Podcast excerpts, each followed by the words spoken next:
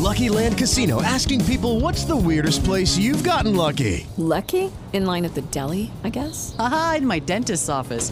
More than once, actually. Do I have to say? Yes, you do. In the car before my kids' PTA meeting. Really? Yes. Excuse me, what's the weirdest place you've gotten lucky? I never win and tell. Well, there you have it. You can get lucky anywhere playing at LuckyLandSlots.com. Play for free right now. Are you feeling lucky? No purchase necessary. Void where prohibited by law. 18 plus. Terms and conditions apply. See website for details.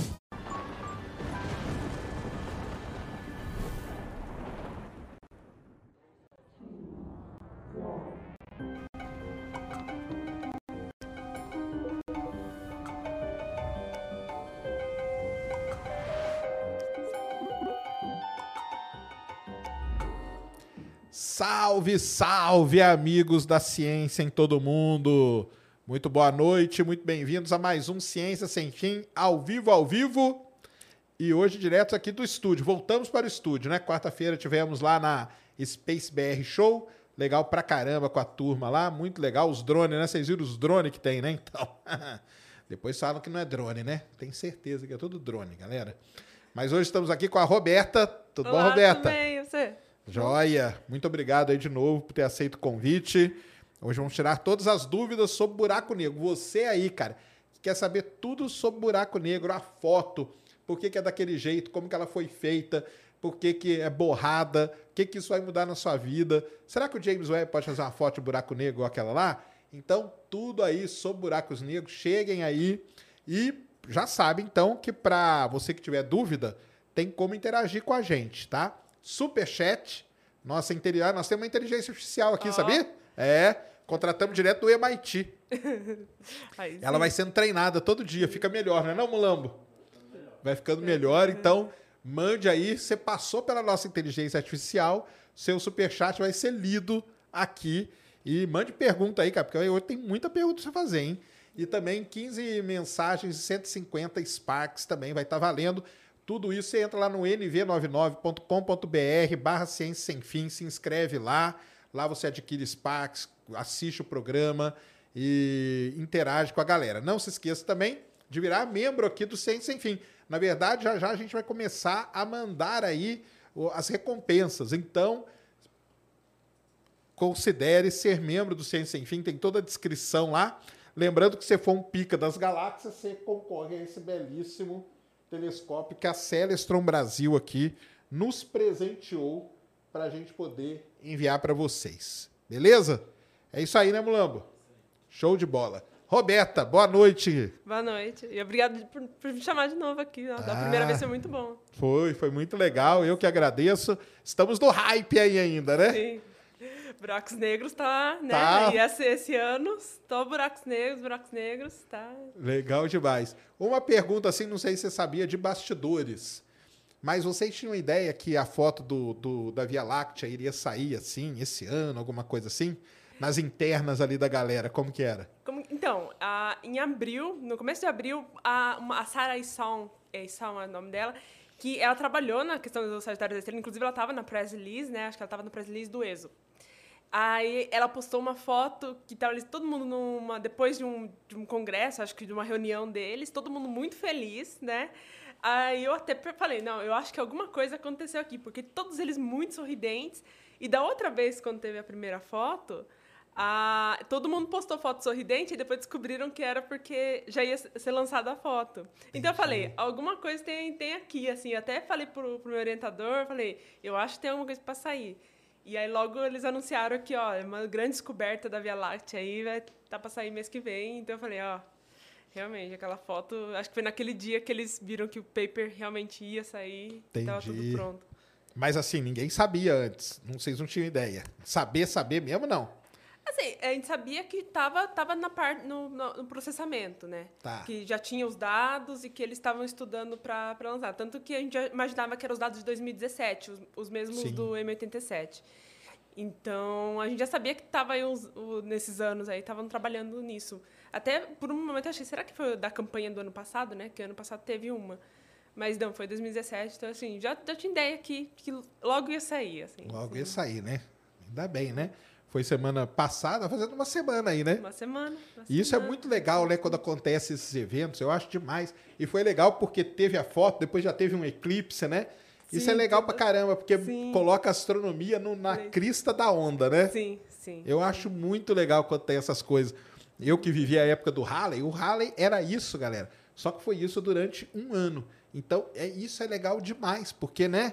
Põe todo mundo, acaba todo mundo ficando conhecido. Vocês apareceram até no Jornal Nacional, né? No Jornal Nacional, até, Olha assim, foi, aqui. um monte de gente teve interesse, a gente viu, assim, é sempre legal aquela, a foto que você postou mesmo, de todos os jornais com a foto do... Demais aquilo lá, né? Nossa, aquilo lá foi incrível, né? No mundo inteiro falando sobre, sobre um assunto só que é de astronomia, então... Não, isso aí é sensacional. Quando tem esses momentos. E eu acho que, é, que o certo, por isso até que a gente quis chamar você aqui e tudo, a gente tem que aproveitar esses momentos, entendeu?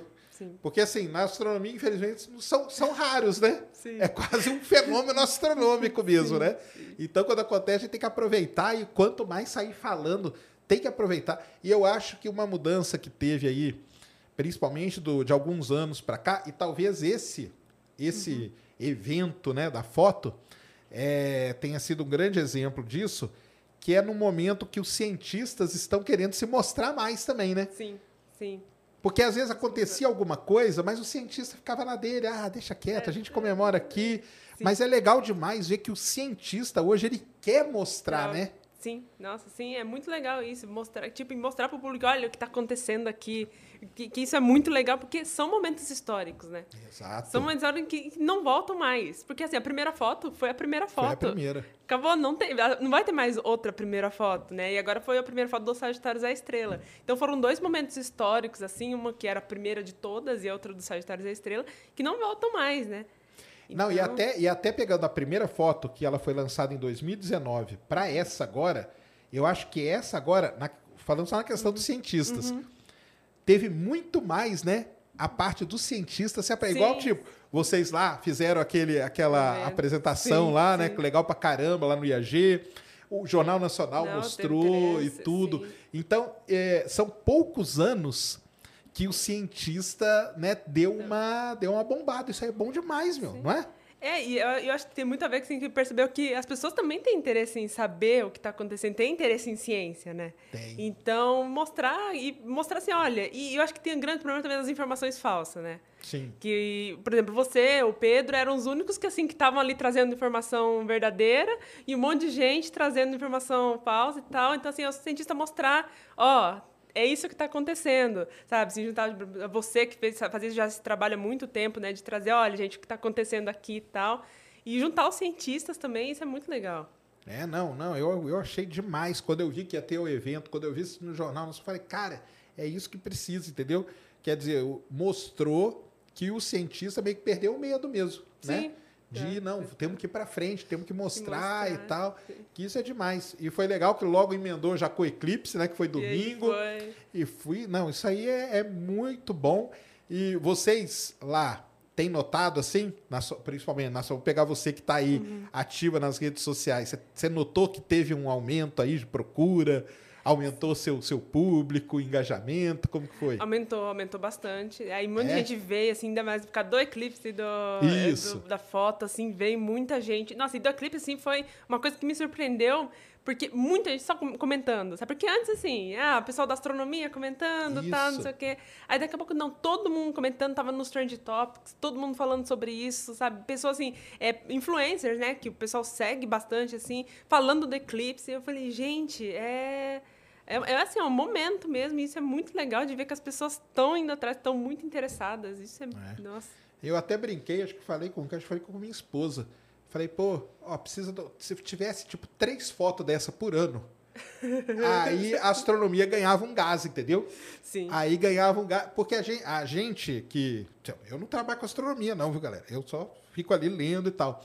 Mas a gente que é inteirado do mundo da astronomia, a gente sabe que tem coisas importantes quase toda semana, não é Sim, verdade? Sim, sim. não desse desse patamar, né, da Uhum. foto de um buraco negro e tal, mas quase toda semana tem coisa muito importante Sim, acontecendo, né? sim, sim. E lógico as pessoas não ficam sabendo, né? Mas agora quem sabe, né? Tudo isso deu uma deu um- uma coisa. E uma outra pergunta, antes da gente entrar aí nos detalhes e contar tudo, como que é, porque você trabalha com isso, né? Sim, sim. Aí já aí uma, uma coisa mais pessoal.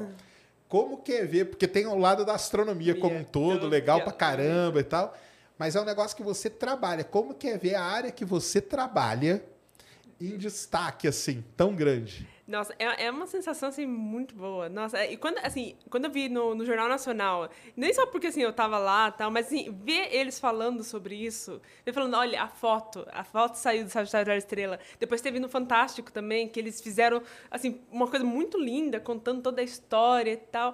E, aí, e eles explicando, e eles, eu achei até interessante, porque eles explicaram, assim, muito bem o que acontece, né, como um buraco negro acreta. E, nossa, é emocionante, dá até um- uma emoção, assim, uma lágrima nos olhos, porque você fala, gente, é, é, é o que eu- objeto que eu trabalho, assim, em rede nacional, todo mundo vai comentar sobre ele, conhecendo um pouquinho sobre isso. Então, nossa, é uma sensação, assim, é, é emocionante. Eu admito que até o meu olho chegou a lacrimejar, assim. Legal demais. É, a- é a hora que o pai dela e a mãe dela, eu conheço, eles estiveram aqui da outra vez, eles sabem o que ela faz, mas é aquela brincadeira que a gente faz. É a hora que o, que o pai e a mãe descobrem o que a gente faz, né? Inclusive, meu- meus pais, é porque eu já expliquei pra eles, né, o que eu faço e tal, mas aí ele- você foi num podcast, acho que no Inteligência, aí a minha mãe assistiu, né, a parte que você falou do meu trabalho, aí minha mãe, nossa, agora eu entendi o que você faz. Não, todo lugar que eu vou, eu faço questão até de gente falar, chame a Roberta para explicar, cara, porque é, é muito bom mesmo. Não, é legal, né? né, Ver assim o, a sua área, né? Dá, dá um negócio, dá, né? Dá um, Dá, nossa, é, dá é um orgulho, né? Dá um orgulho mesmo de trabalhar com emocionante. isso, né? Que é legal pra caramba. Então vamos começar a explicar pra galera, né? É, vamos voltar lá no tempo, né? Que esses os dados foram adquiridos em 2017, né? 17, sim. É isso aí. E pelo que a gente chama de EHT, né? Que é o Telescópio do Horizonte de Eventos. Sim. Que é, para quem não sabe, é um conjunto. Porque agora ele aumentou também, né? Ele aumentou, ele aumentou. Agora tem, é, já, já tinha oito, né, Isso. que quando observou em 87, só que o do Polo Sul não conseguiu observar o- pela posição da Terra, tá, não conseguiu observar. É, agora, no Sagitário da Estrela, ele conseguiu. E, o, e esse telescópio ele é muito importante porque, como ele está no, no Polo Sul, mesmo que a Terra gire, ele consegue ficar ali. Ele mantém mais tempo mais dado, né? tempo, Isso. Enquanto os outros telescópios não, não conseguem. Então, isso foi extremamente importante, assim, determinante para conseguirem a foto do Sagitário da Estrela. Então, agora, então, assim, em questão de qualidade, a do Sagitário da Estrela tem mais qualidade por causa do, desse telescópio que, assim, ele já estava dentro do EHT, só que ele não tinha conseguido obter os dados do M87, e agora é, tem os dados do, do Sagitário da Estrela. Que ele- legal. então, assim, por ele ter ficado mais tempo cobrindo o céu, é, teve mais dados também. Ah, isso aí é importante também. Então eles pegam várias. Primeiro, né? Não é um telescópio tipo esse aqui, tá? Não é um telescópio na luz visível. Nem no raio-x, nem no infravermelho, é em ondas de rádio. Então são antenas. Então, o Alma tá, né? As antenas do tá. Alma tá. Ah, esse aí do, do, do Polo Sul também é uma antenona que fica lá. Então eles captam as emissões de ondas de rádio do que está em volta do buraco negro, sim, né? está em volta do buraco negro, sim. É, e até é importante que se ressaltou do raio-x, né? Porque por ele ser é, é, ondas muito, muito energéticas, e elas são muito pequenas também, quando chega na poeira, né? E tem muita poeira entre a Terra e o, e o Sagitário da Estrela. Então ali acaba, acaba perdendo, porque a poeira pega esse, essa energia e acaba espalhando né, em infravermelho. Então a gente não consegue realmente observar. Mas o rádio não existe esse problema, né? Porque o rádio é uma onda gigante. Então, Isso. tanto que por isso que tem as antenas, né? Para pegar. Exatamente. E, até, e é, acho que até uma coisa que todo mundo fala, né? Por que, que não. Por que, que a poeira não, não atrapalha? Ou fala assim, ah, não teve a foto do Sagitário por causa da poeira, sendo que não é. É, não tem, assim, outros comprimentos de ondas. Porque o rádio passa normalmente na, pela poeira, né? Mas, assim... Isso é- aí. É a facilidade da onda de rádio, né? Então você aí tem o seu radinho AM, você não pega a rádio lá do, do Japão, às vezes. Por que, que você consegue pegar a rádio do Japão? Por causa do comprimento de onda, que é né, o comprimento de onda que mede ali a distância entre os dois picos da onda, por exemplo. Então, são ondas assim muito grandes, né? Muito maiores do que uma onda de raio-x, que é uma onda né, que tem uma frequência Pequenininha. alta, mas ela, comprimento de onda dela é pequeno, então a poeira barra toda ela. Então eles juntam todas essas antenas. Tem antena nos Estados Unidos, na América do Sul, É, na Europa, né? Na Europa tem uma e acho que na Austrália tem um também. Na Austrália tem, né? Na Groenlândia tem na uma, Groenlândia. né? Na isso, Groenlândia tem uma. Na Groenlândia tem- é, numa- é, acho que são dois no Havaí também, né? Isso. Quando você junta tudo isso, você transforma a Terra numa grande antena. Basicamente é isso, né? Sim. E aí usa uma negócio muito famosa na astronomia, que é a tal da interferometria, né? Sim. Explica pra galera o que é interferometria. Nossa, isso aí é um dos conceitos mais difíceis, mas, bom, a interferometria é quando você é, cria esse padrão de interferência, né? Que as antenas, cada um vai receber um. meio que enquanto tá or- a Terra está orbitando, eles estão lá pegando o- a- essas ondas de rádio, né? Que tá vindo do céu.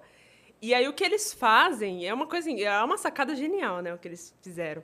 Que, o que cada telescópio pega, aí tem um, um relógio atômico avisando o, a, tipo, qual exato momento que cada um pegou, e tem que ter correção relativística, né? Porque cada um tá numa uma certa altitude, Latitude, né? é, e, e latitude também. Latitude, altitude e é temperatura, tudo- né? É Também. tudo diferente. E, e aí eles conseguem fazendo essas análises, cons- considerações relativísticas, o tempo assim que precisa ser extremamente exato de que cada um recebeu, eles conseguem juntar, né, em uma transformada de Fourier. O que isso, isso também é outra sacada genial, porque todo mundo acha que observar é como se fosse uma foto, né? Que tirou foto, aí todo mundo fala, ah, é porque meu celular faz uma foto melhor. Ah, No iPhone 13 faz uma foto melhor, do buraco é, negro. É melhor. Sendo que não é nem a, a- a imagem que eles estão pegando, é realmente uma transformada de Fourier do céu. E aí, essa transformada, por causa dessas antenas, né, que eles criam esse padrão de, de interferência, aí eles transformam aquilo na imagem que a gente vê. Que eu até lembro uma coisa que você comentou da outra vez que eu vim aqui, que falou assim, é, é a imagem de uma outra forma. Que, tipo, aquilo lá é a imagem que a gente tem, mas de uma forma de gráfico, né? Exatamente. É, que o papel, eles mapeiam as ondas de rádio, né? E aí na hora que criam, a, imagem, na verdade, é um mapa da propagação das ondas de rádio. Isso aí é muito legal. É um, é um conceito bem complicado, por isso que eles têm que observar no mesmo, na mesma hora o mesmo objeto. Então, todas, é- se não me engano, é- foi em abril né, de 2017, Em né? abril. É do dia 5 ao dia 11. É, e tem até um motivo por, por que que esco- escolhem abril, tá, galera? Porque abril é um mês que, se você pegar no- o planeta Terra como um todo, a- não tem grande variação de temperatura. Então, isso aí já ajuda meio que né, nessas correções todas que eles têm que fazer. E então todos eles determinam lá os- as noites, os dias que eles vão observar, aponta tudo, tudo lá e detecta tudo isso. E aí detectou, começa toda uma trabalheira, né? Aí começa o trabalho, né? Foram quantos pe... quan- eles falaram quantos petabytes lá de dado? Eu É, Esqueci que agora. foram, era, foram cinco. Cinco, né? Cinco, cinco. Eu sei que ó, por, por segundo foram 32 gigas por segundo. 32 gigas de dados adquiridos por segundo. Então, vocês verem a quantidade. E esses dados, pela quantidade deles, eles não podem ser transmitidos online, né? Não, tem que ser levado na mão. Tem que ser levado. Então, eles levam os HDs para um ponto lá, aonde onde que foi? Onde que foi o central de processamento? Foi no MIT, No Estados MIT, Unidos. tá vendo aí, ó? Nossa inteligência artificial E, tá lá. e, inclusive, curiosidade do, do- esse- essa do Polo Sul, né? Que ele, bom, ele não tinha conseguido do M87, mas conseguiu do Sagitário da Estrela. Só que na época eles não sabiam que não tinha o do M87, né? Que os dados não iam conseguir ser usados. E aí, ab- abril é o mês que, né, que tirava. Só que abril tá chegando inverno. E tá chegando inverno no Polo Sul. Aí não conseguiram transferir os dados. Então, por isso demorou muito a primeira foto. Porque eles tiveram que esperar o inverno passar para aí sim conseguir sair do, do Polo Sul para chegar nos Estados Unidos. Então teve, porque realmente não tinha como mandar pela internet, tinha que pôr dentro do avião e ir de avião. Então isso é uma, é uma curiosidade, assim, que eles não conseguiram porque tinha que, assim, fisicamente mesmo, pegar as coisas. Exatamente, levar, exatamente. É, e aí não conseguia decolar o avião, né? E aí ainda chega lá e não usa, né? Lá, Pelo é. menos na M87. É, é, usou do Sagitário da Estrela, pelo menos, né? É, porque aí- M87. exatamente. E aí acaba que não é. Mas é assim mesmo, é a vida do astrônomo. não tem jeito. E então aí o pessoal vai lá e começa o processamento. Aí no processamento, primeira coisa é fazer todas essas correções, né? Sim, sim. Fazer todas as correções, aí fazer essas análises, né? e assim, ver o que é ruído, o que não é ruído, porque né, tem muito ruído no universo. Aí fazer esse processamento. Nossa, eu li, eu li ontem, inclusive, o, o, artigo, né? O primeiro artigo que eles descrevem, assim. É muito método que eles usam. É muito método. Você se perde, assim. É método tal, método tal. Primeiro eles fazem sem considerar é, ruído nenhum, erro nenhum. Assim, o cru mesmo, o cru dos dados tal. Aí depois eles consideram adicionando ruído.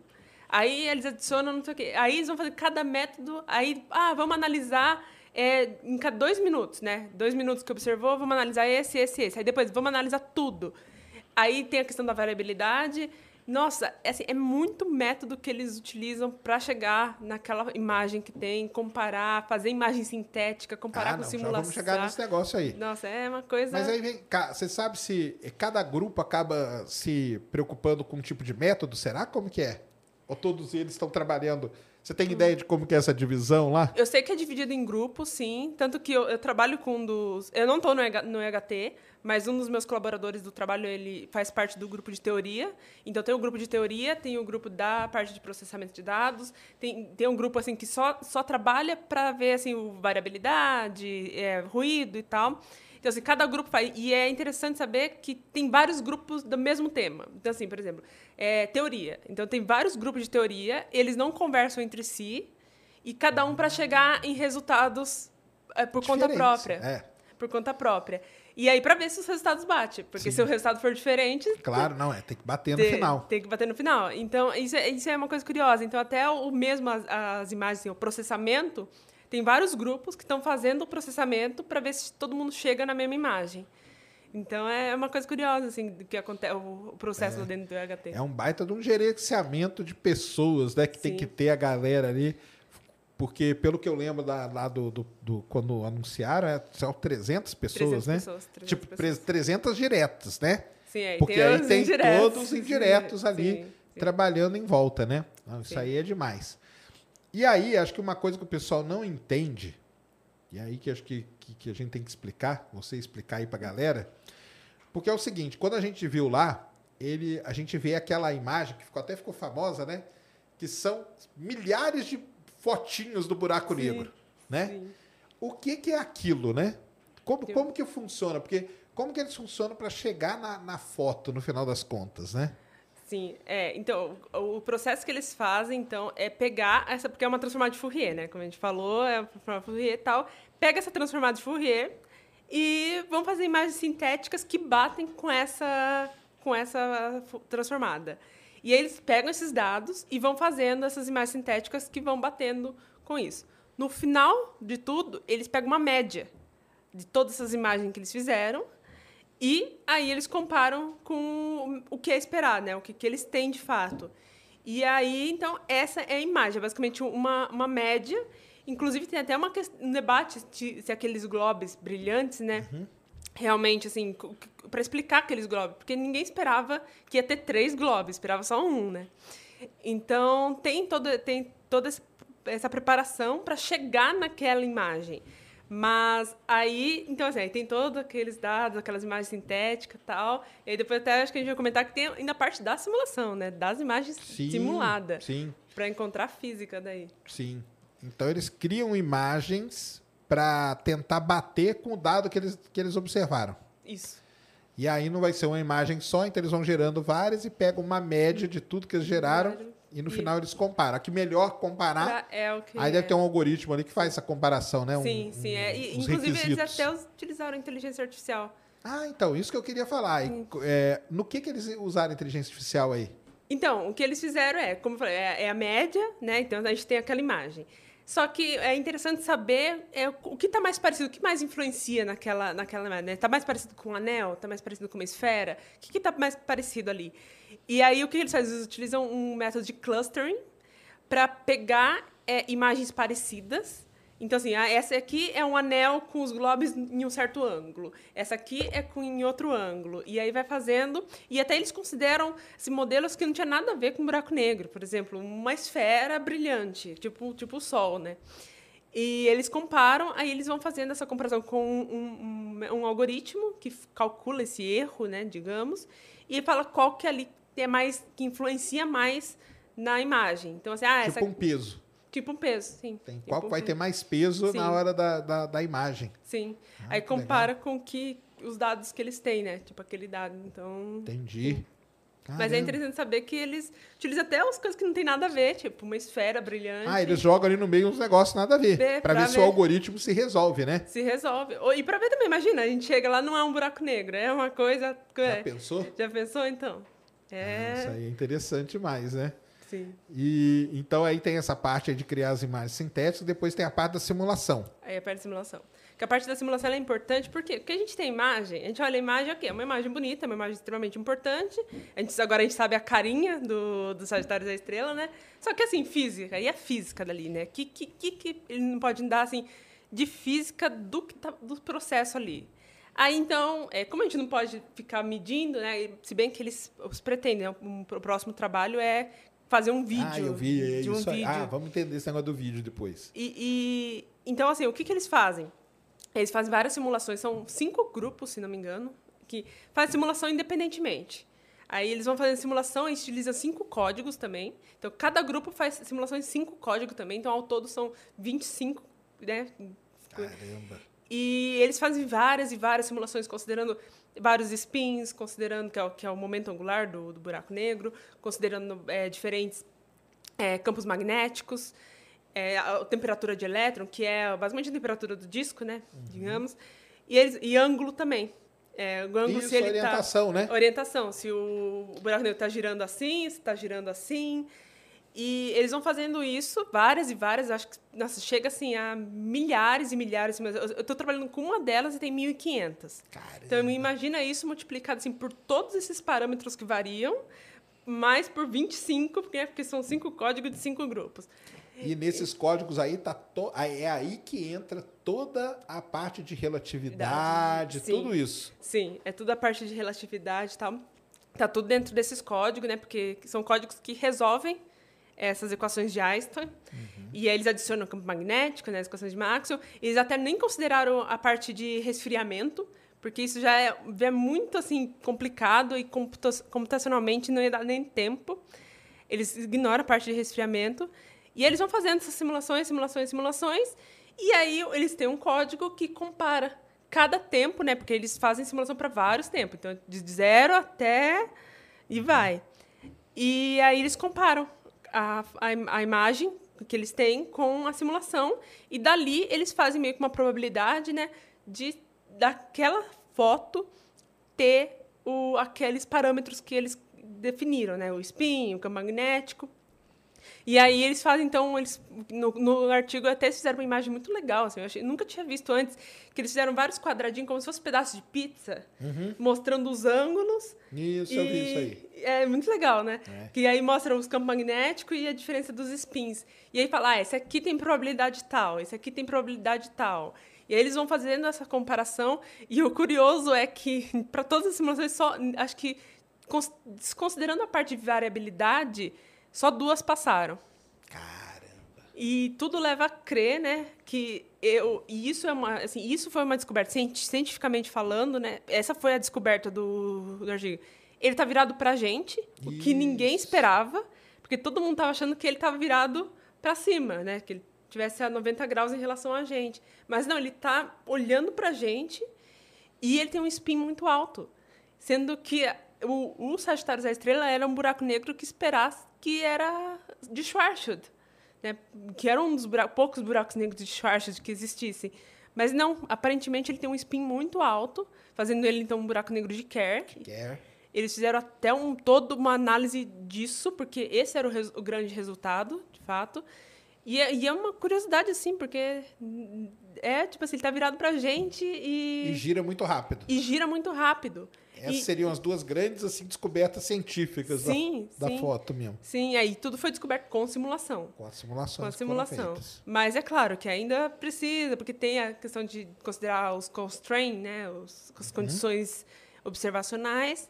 Mas, é, mas mostra, assim, o que está mostrando é que está indo para esse lado mesmo de spin alto e, e, e olhando para a gente.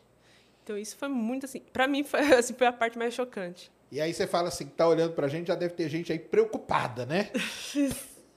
Se ele vai. Uma das, uma das maiores, uma das grandes perguntas deve ter feito pra você também várias vezes é. Se ele tá olhando pra gente, ele vai engolir a gente? Sim. É, não, ele não vai engolir, imagina. Tá chegando aqui, né? 8 mil anos-luz. Ele tá lá parado, inclusive esses buracos negros, eles são bem empolgados, né? Que eles gostam de ficar lá no centro, paradinho na, na galáxia. Eles andam com a galáxia, mas dentro da galáxia eles estão parados. Então, não, eles não vão chegar.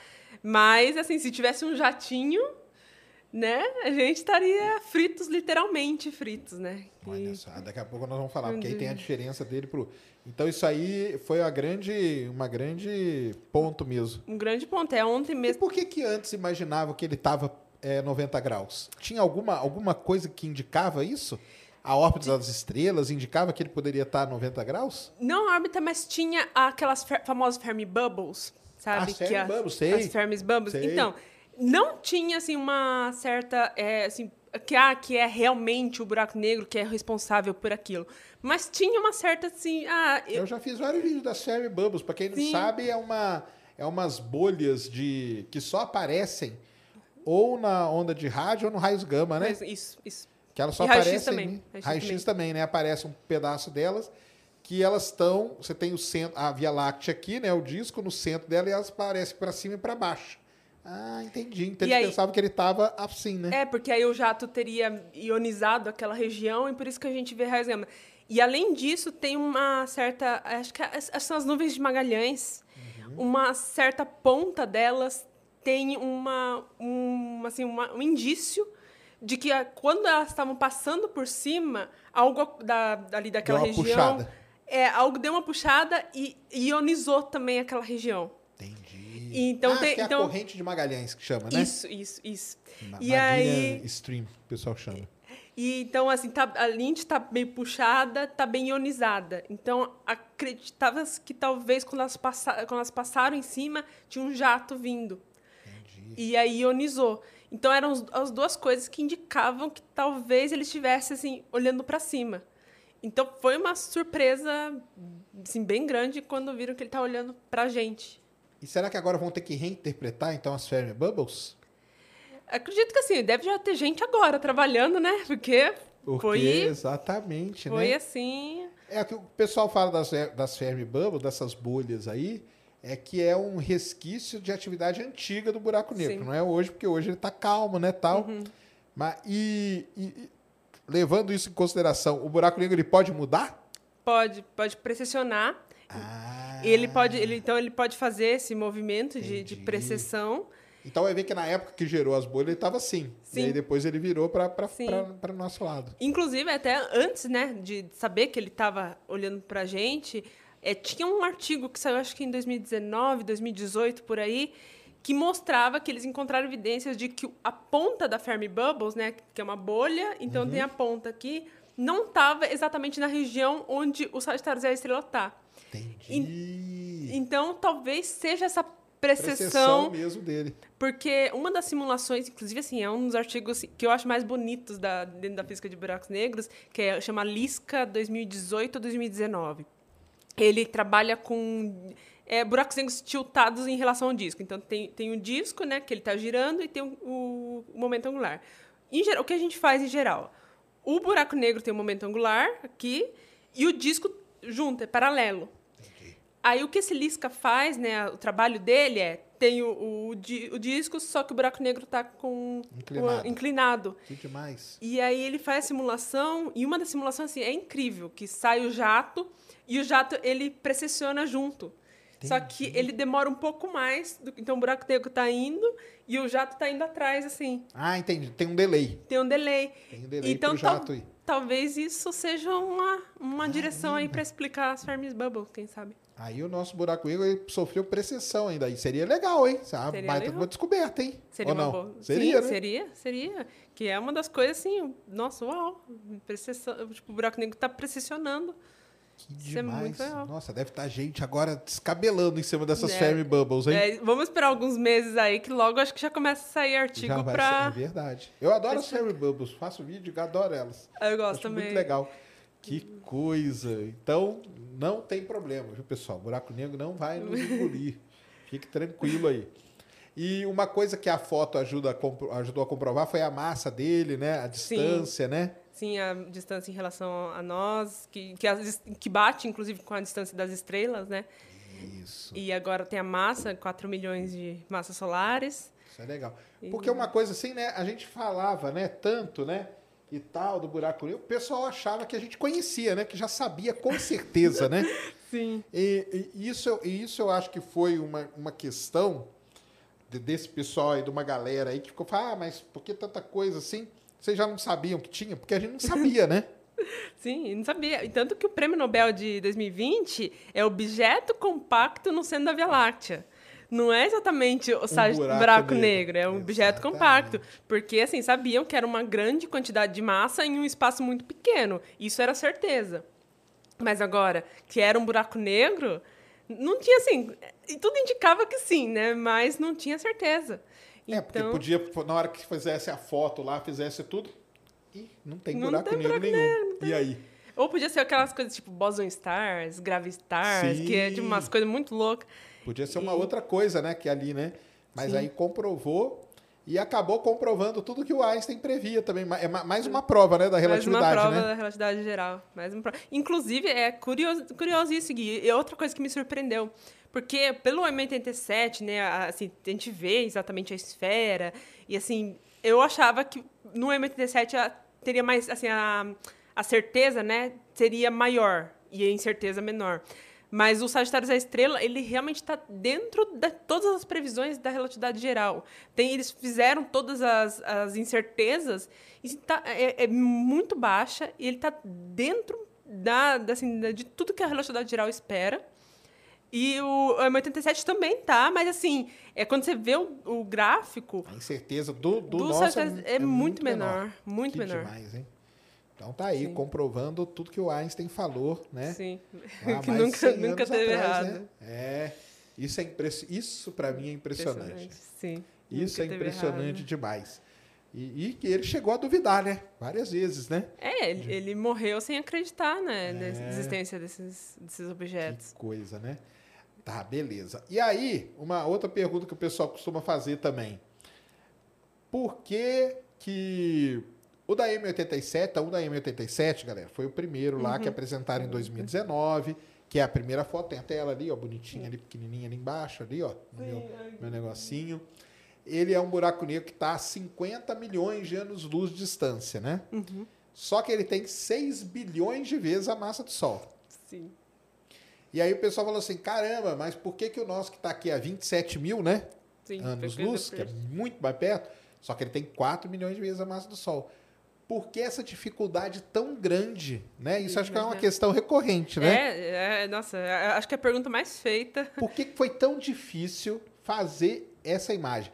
Aquilo lá que eles usaram de método pro M87, chegaram a aproveitar alguma coisa e tal? Como, como que é isso? Chegaram, chegaram a aproveitar bastante, só que, aí, inclusive, isso é, acho que é um grande debate, assim, né? Que todo mundo fala, ah, não, não conseguiram fazer a imagem dos Sagitários estrelantes por causa da poeira.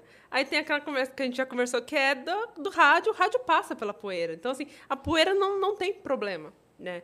Ela passa tranquilamente. O único problema que teve em relação à poeira é que eles utilizam outros comprimentos de ondas para entender se aquilo está variando ou não. Porque os outros comprimentos de ondas podem dar informação do, do disco, né? Se o disco tá, tá muito dinâmico, se tá turbulento, se não tá. Então, a gente, então assim, nos, nos outros comprimentos de ondas, a poeira interfere. Já para rádio, não. Então, assim, a imagem em si ia sair de qualquer forma, porque não. O problema, né? E agora, em relação à Terra e o M87, não tem poeira, né? Porque é, é só espaço, Espaço né? intergaláctico, né? Intergaláctico, não tem poeira nenhuma. Então ali foi tranquilo. E é uma. É a galáxia do M87, né? A M87 é uma espiral que já é uma, uma É uma galáxia. elíptica, né? É uma elíptica, é uma elíptica. Isso, isso. É, é diferente, né? Ela é muito grande, é, É muito grande, tal, é né? uma, é uma galáxia velha, né? Por ser elíptica, é uma galáxia mais velha. Então, é, então assim, é mais fácil da gente observar, assim, não tem tanta coisa entre... Por incrível que entre- pareça, né? Por incrível é mais fácil, né? Agora, o grande problema entre os dois, e por que o Sagitário da Estrela foi mais difícil, é a questão chamava, chamada variabilidade. O M87, assim, ele é muito grande. Então, se for considerar o tempo que demora para uma coisa daqui chegar até aqui, é, demora muito, demora dias. Dias e dias. Então, assim, você consegue pegar e deixar um telescópio ali apontado por dias, que você não vai ver muita diferença na imagem. Já o Sagitários a Estrela é, é outra história. Ele muda assim de minutos até horas.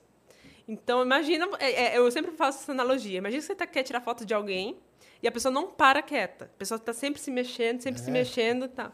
Então, assim, é, é uma situação complicada. Então, por isso, é, foi mais fácil tirar do M87. Por, mesmo ele estando mais longe. É, só que assim, o, o tamanho dele compensa a distância, né? Então, no céu, eles têm o mesmo tamanho. Quando a gente olha O no tamanho céu. angular, né? Vamos dizer É, assim. o tamanho angular dos dois é o mesmo. Então, assim, pro EHT não, não tinha esse problema. Mas o, o MT7, digamos, tá paradão lá, enquanto o Sagitário da Estrela, assim, tá se mexendo, se mexendo. assim, o disco, né, ao redor dele, né, tá se mexendo, se mexendo. E, então, assim, é muito mais difícil de magiar aquela região do que do M87. Mas o M87 tem aquele jato, né? O M87 ele é Sim. mais ativo, né? Do que o nosso. Ele é mais ativo, sim. Ele, mas, assim, mesmo ele sendo mais ativo, ele está classificado naque- numa categoria chamada Low Luminosity AGN. Ah, beleza. que são a, AGNs, né, que são buracos negros se alimentando, só que numa taxa de acreção muito baixa. Então ele está nessa categoria, inclusive é a categoria eu- do meu trabalho, é, são esses São voltados- esses tipos são aí? desses tipos de buracos Legal. negros acre- que inclusive é o tipo mais comum hoje em dia No universo aí. no universo local, quando a gente observa ao nosso redor, atualmente, a maioria está tá nesse tipo de acreção baixa. É, inclusive, é um, é, um, é um tópico de estudo e debate do porquê isso acontece. Já o Sagitários da Estrela, ele também, hoje em dia, ele é classificado assim, oficialmente como um low luminosity N, só que o- a taxa de acreção dele é tão baixa, mas tão baixa, que já tem gente sugerindo que ele é um buraco negro inativo. Eu cheguei a ver se era, acho que é uma massa a cada 10 mil anos, uma coisa assim, será? É, talvez, acho que talvez sim, porque é 10 a menos 9 massa solar por ano.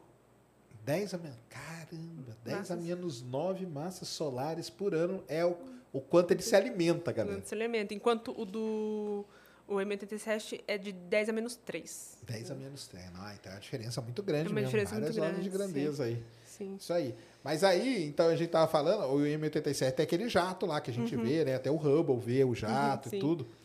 E o nosso não, não chega a ter. Nossa, não chega a ter. Não que é tem. esperado, inclusive. Era, era, Era esperado ter o jato. É, inclusive é um- é um tópico de por que, que, ele não tem um jato, né?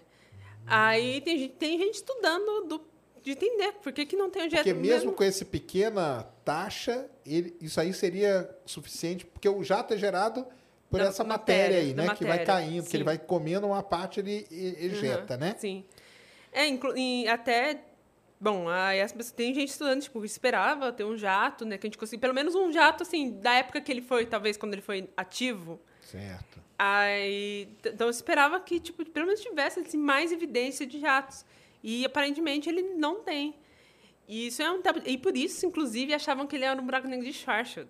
Que era um buraco imparável. Porque buraco negro de Schwarzschild, eles até podem ter jatos, mas é muito mais difícil para eles. E até como não tem jato nenhum, né, talvez seja um buraco negro de Schwarzschild, deve estar ali paradão e tal. Mas. Então bugou a cabeça da galera na hora que viu que ele, que ele girava rápido e que tal. ele girava, sim, Cadê sim. o jato? Ainda Cadê bem o que não tem, né? Ainda que aí ia estar apontado pra nossa Ia cara, estar né? apontado pra nossa cara. E, e a gente, sim, a Terra Então, qual que é o efeito desse jato aí na galáxia? Bom, é, esse jato é até uma, uma coisa que. E é importante, acho que até ressaltar, né? Do, que não sai de dentro do buraco negro, né? Isso, é. Por É que ele sai de, de envolve. É. Ele é sai porque de- no desenho, a gente coloca ali, porque não No tem meio. como também, né? É, porque é tão. Exatamente, Que- né? Que não tem como. Então a gente coloca que tá saindo, mas não, ele não sai de dentro, né? A gente não sabe exatamente o processo que faz ele. É um dos grandes campos de pesquisa em aberto Sim, ainda, né? sim, Nessa é- área, né? É, talvez acho que seja a grande pergunta dentro da astronomia de buracos negros é como que esses jatos são formados. Mas, bom, eles são jatos de partículas relativísticas, né? Então, extremamente energéticas, viajando muito próximo da velocidade da luz. Então, assim, então, assim, uma porcentagem bem próxima da luz, assim. Então, o negócio... Eles conseguem chegar, assim, a distâncias absurdas, né? Até o, o do, do M87 tá saindo da Da galáxia, galáxia, já. é. A gente vê as fotos, isso Ele está saindo da galáxia.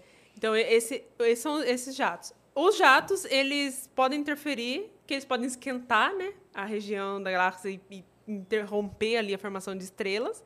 E também tem um estudo É, inclusive a Stephanie mesmo trabalha com isso, que é de aglomerados e entender o jato, porque tem, tem sempre uma galáxia no centro, né? Que é a principal. E aí tem para entender o jato daquela galáxia talvez interfira nas outras galáxias. Caramba. Ah, acho que ela falou isso aqui mesmo. É isso e, mesmo. e interrompe a formação. Por isso que aí acaba vendo aglomerados velhos juntos, né? Que talvez. É porque velho no sentido de que parou de formar estrela, né? Sim. Parou. Então, é, talvez esse jato seja assim, acaba interferindo ali no, na dinâmica do, do, próprio, do próprio aglomerado. Agora, na- no caso da Via Láctea, ela é um pouco sortuda porque ela está sozinha, né? Então a gente É, não tem esse verdade. problema, pelo menos, de se preocupar com jato de outra galáxia que Tá tranquilo. Não, é isso aí é uma coisa legal de falar pro pessoal, porque o gás e a poeira, né, que forma a estrela, ele tem que estar numa temperatura mais fria, vamos dizer assim, né? Quando esse jato passa, ele esquenta tudo, né? Então, e aí impede a formação de estrela, né? Sim. pelo menos aquela região ali ficaria sem formar. Sim. E na Via Láctea a gente vê que tem formação de estrela ainda, né? Tem. É, é, e é até engraçado né, que a Via Láctea tá naquele. Como que é? Green Valley, né? Green Isso. Valley. Que ela tá ali no vale que não tá. Que é é assim, porque a gente chama de Blue Valley, é o que estão formando estrela sem parar. Muita, né? É. Aí o Red Valley é o, o Red, o- é, né, o Peak, Peak, que é o que não tá mais formando estrela, que já estão parada. E a Via Láctea parece que ela tá numa transição ali, né? Que ela tá no meio. Mas, né, Andrômeda tá, tá vindo na nossa direção, então tudo Exatamente. indica que talvez a gente.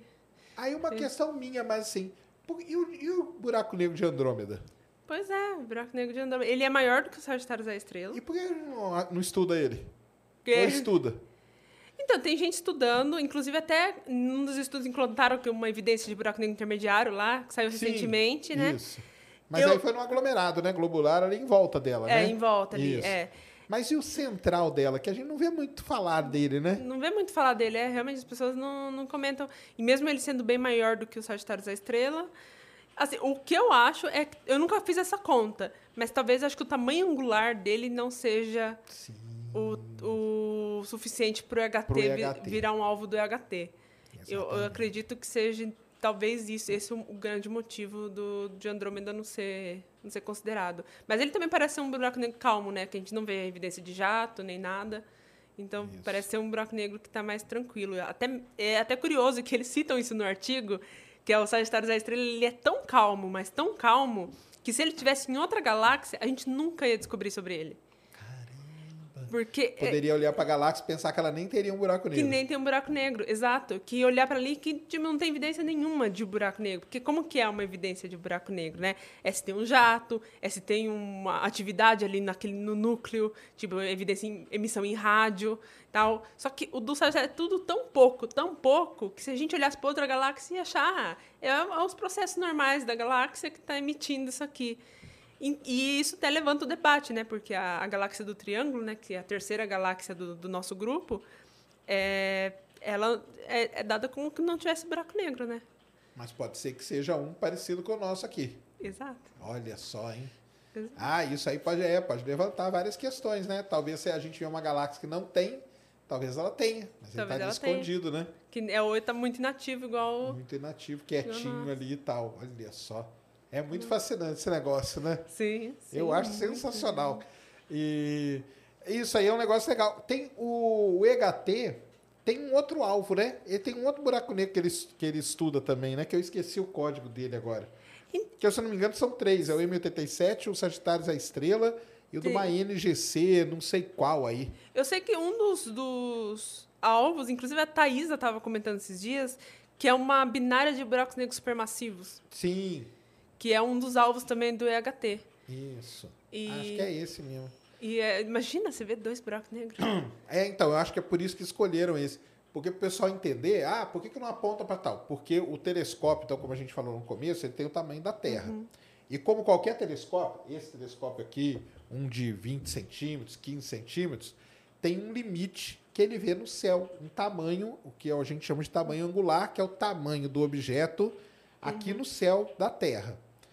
O, por que, que não olha o de Andrômeda? Então, como a Roberto falou, porque o de Andrômeda está abaixo desse limite, então não adianta a gente olhar. Exato. O da M87, embora esteja longe, ele é muito grande, então em tamanho angular a gente consegue ver. E não são muitos, né? Então vai ter alguns que vão encaixar no tamanho angular ali do, do EHT.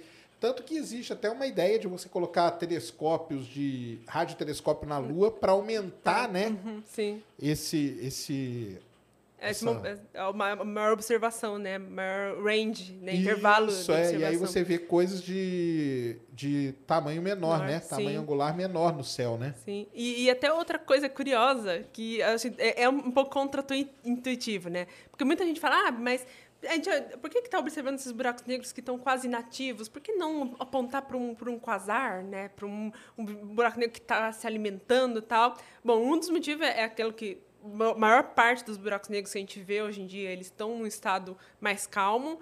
E o segundo é que o brilho ao redor da, do, disco, do disco de acreção, né, ia ser tão intenso, mas tão intenso que a gente não ia conseguir ver o, o buraco negro lá no centro. O, o brilho ia ofuscar. E ofuscar. O- então, assim, é interessante ver é, esses buracos negros com uma taxa de acreção baixa, porque aí a gente consegue imaginar de fato. Então, assim, uma das preocupações dele na hora, na- deles na hora de escolher qual buraco negro seria o alvo era essa também. Então, o M87 ele já era dado como um buraco negro que tinha uma taxa de acreção baixa. E falar, então, a- esse aqui dá para imaginar. é um alvo ali legal. E o Sagitário da Estrela também, por ele já tá assim, já era muito sabido que ele, que ele tá assim, já tá desistindo assim, que ele não tá se alimentando, inclusive até acho que em 2018, 2019, eles observaram uma nuvem Isso! chegando ali, aí todo mundo, nossa, agora ele Agora vai, vai. agora vai, ele vai se alimentar, não sei o quê. E aí tem uma estrela também chegando, tal. Nossa, vai, agora vai, ele vai se ati- virar ativo, a gente vai ver essa Vai ver, emissão, se, vai ver ele se alimentando. ele vai ver se ele se, ele se alimentando e tal. A, a nuvem escapou dele, né? Chegou, chegou ali, escapou, chegou só um pouquinho do gás ali, que é o normal dele de, de se alimentar, e foi embora. Então, assim, ficou. Nossa, e agora não. E aquela variação de brilho, não sei se chegou a ver, que saiu alguns artigos, que ele a- a- mostrando que ele tem uma variaçãozinha de brilho ali. Quando o pessoal ficava apontando ali, eles viam alguma coisa. É Sim. o que será?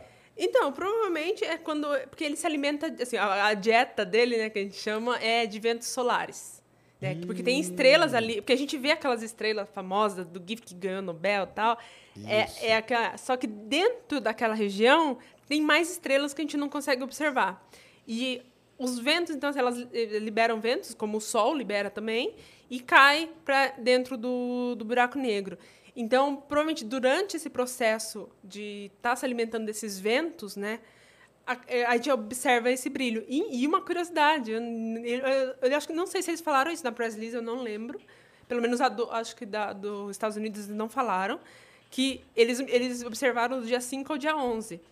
Então, tinha é, outros telescópios observando em outros comprimentos de onda também, pra, por causa da questão da variabilidade, né? E no dia 11, tinha um telescópio de raio-x observando. No dia 11, saiu um flare de raio-x. Inclusive, o próximo, eles falam que o próximo trabalho vai ser esse, que é para analisar os dados do dia 11, que tudo indica que ele se alimentou no dia 11. Cara, nossa, mas aí é sorte mais, hein? Não Muita é? sorte, porque é, falam Você parece que ele tava ali esperando. Esperando, vem, esperando, Vem tirar assim, a foto de mim, que na hora que vier eu vou. Eu vou- Hã? no último dia, né? No último, se eles tivessem terminado um dia antes a observação, Nossa não ia ter. Senhora. E aí eles até falam, eles falam isso no artigo. Eles falam que eles preferiram emitir as informações de- de- dessa parte agora, Assim. porque eles querem fazer um artigo só sobre isso e fazer uma análise bem assim detalhada desse evento dele se alimentando no dia 11. Caramba, isso aí é demais, meu. Sim. Nossa senhora. Então acho que o próximo artigo aí hein, galera? E aí? Não, é sensacional. Isso aí é sensacional mesmo. Imagina, o próximo artigo é o buraco negro da galáxia se alimentando agora. Já pensou? E uma coisa que você acabou falando aí, que o pessoal sempre falou isso, né? É, e eles falaram na hora que estavam apresentando lá, que eles querem fazer um filme, né? Do buraco negro. Como que é, como que é isso? Então, o, o filme do Sagitário da Estrela, agora, porque assim, eles observaram só aquela imagem em si, né? É de um instante que eles observaram, né? Tratando a variabilidade e tal. Agora eles querem fazer assim por horas, essa porque eles fizeram observação por cinco dias. Então ele tem dados de, de todos esses tempos. Agora eles querem fazer o quanto o buraco negro varia, o, o quanto ele está se alimentando, né? Em questão de horas. E isso vai, vai nos dar realmente assim a confirmação se as nossas simulações estão certas ou erradas. Porque a nossa simulação é isso, né? É o quanto o buraco negro está se alimentando e o disco tá, tá mudando ao redor Sim. dele. Então, eles. Então, assim, ter esse vídeo, né? Fazer esse processamento com o vídeo e ver o quanto ele muda em horas é muito legal. Ah, É muito é, legal. Eles falaram mesmo, que isso aí seria a próxima coisa, né? A próxima coisa é, eles têm três, três é, objetivos agora, assim, diretos, né, no futuro próximo. Um é esse do, de sair o paper do que aconteceu no dia 11. É, o segundo é o, esse do filme. E o terceiro é o do campo magnético, que é o que saiu do M87 também. Ah, é o da M87, depois saiu o campo do magnético. campo né? magnético. Eles falaram que eles conseguiram também a do campo magnético. E vai ser um, um artigo aí que tá para sair. Que legal, hein? Esse campo magnético ele vai ajuda também muita coisa, né? É, assim, é- é- eu acho que é o, o É fenômeno o que o mais astrônomo importante. mais, mais quer, né? Sim, é o que mais eu que é isso aí, campo né? magnético é tudo, né? É tudo. Você acha mesmo que o campo magnético é tudo? Domina o universo aí? Olha, pelo menos as galáxias, né? Em escala de galáxia, eu acho que sim. É? Porque você vê, né? Até quando saiu aquele do campo magnético da Via Láctea, foi Isso. uma, né? Assim, talvez no, no universo em geral não, mas acho que em escala galáctica... Campo é que manda. Sim, eu, eu até acho engraçado. Tem um meme que, né, que é o do, do- que, ah, porque é, aí um astrônomo falando, né? tipo, no trabalho dele, aí sempre tem alguém que levanta tá, mas e os campos magnéticos? Aí, então, a gente não analisou os campos magnéticos nesse. Aí a pessoa levanta a mão de novo e também não analisamos a poeira. Porque são as- os que já vêm, né? É, já já é o padrão, né? As duas perguntas, assim, direto. Até, até apresentei, é, porque lá no IAGente tem, anualmente tem que apresentar o, o seu trabalho, né? O que você fez até ali. E aí tá lá, tá, tá mas e o, e o campo magnético? Fez a análise do campo magnético? Eu falei, não, calma, a próxima parte do trabalho é o campo magnético. Não, e eles falaram lá, né? Eles falaram eu lembro deles falando. Não, e a próxima agora é o campo magnético. É o campo Eu falei, magnético. Ah, lá, ó, tá vendo? pra ninguém Pra perguntar. ninguém perguntar, eles já estão ligados que, que não tem jeito, que é isso aí que, que manda mesmo. Porque até nesses jatos e tal, parece que deve ter uma relação, né? Com o campo Tem, magnético, tudo, tem. né? É, hoje Eles sabe. que guiam, né? Sim, hoje sabe que o campo magnético ele tem uma, assim, uma parte importantíssima na formação dos jatos, inclusive na parte de acreção, porque antes achava que era a viscosidade, né? Que é a viscosidade igual que a gente vê no mel, no, enfim, né? nos, nos líquidos, que é um plasma, né? Um líquido que está ali. É, mas aí perceberam que não dava tempo da viscosidade transferir o momento angular do disco, né? Porque assim, o que a gente aprende sempre, né? Que conservação de momento angular, então tudo sempre é conservado. Então, como que um buraco negro consegue se alimentar se tudo é conservado, se as coisas vão ficar só em órbita em relação dele, né? Então precisa de um processo de, de transporte de momento angular. E antes se achava que era viscosidade.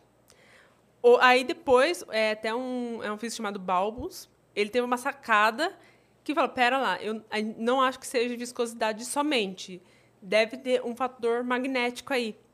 E o que ele percebeu é que existe, então tem as, as, as ondas, né, tipo as, o campo magnético, as linhas de campo magnético, que estão no, no disco, né, então pode vir de uma estrela, do gás, em qualquer coisa que tenha um campo magnético, e são partículas carregadas se movendo. Então, assim, vai gerar um campo magnético ali. E então, o que, como o disco é a parte mais interna, gira mais rápido do que essa parte aqui, essa linha de campo magnético, ela meio que assim, se distorce. Entendi. E essa distorção é, faz essas partículas voltarem. Então, nesse processo, além de transportar é, é, momento Momento. no lugar, transporta energia também, e é por isso que a gente observa o disco brilhando, por causa desse processo. É uma E- torção das linhas de campo, então. É uma torção das linhas de campo que cria uma turbulência, né? Porque você imagina isso fazendo várias e várias vezes, criando esse, esse Sim. fenômeno. Então, cria essa turbulência que transporta energia em momento angular e vai caindo em direção ao, ao buraco negro. Só que quando ela chega bem próximo do, do buraco negro, o que acontece é que essas linhas, elas começam, se o buraco negro estiver girando, se enrolam em torno do buraco Dá um negro nó de linha de campo dá magnético. um nó.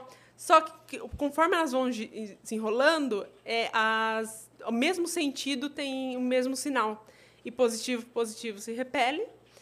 Então, o que acontece é que assim, é uma energia brutal que Começa- arranca. Ah, tá. E aí, parte da matéria que está chegando ali, né, que está chegando, esse, esse, essas linhas de campo magnético, ela empurra a matéria que está chegando.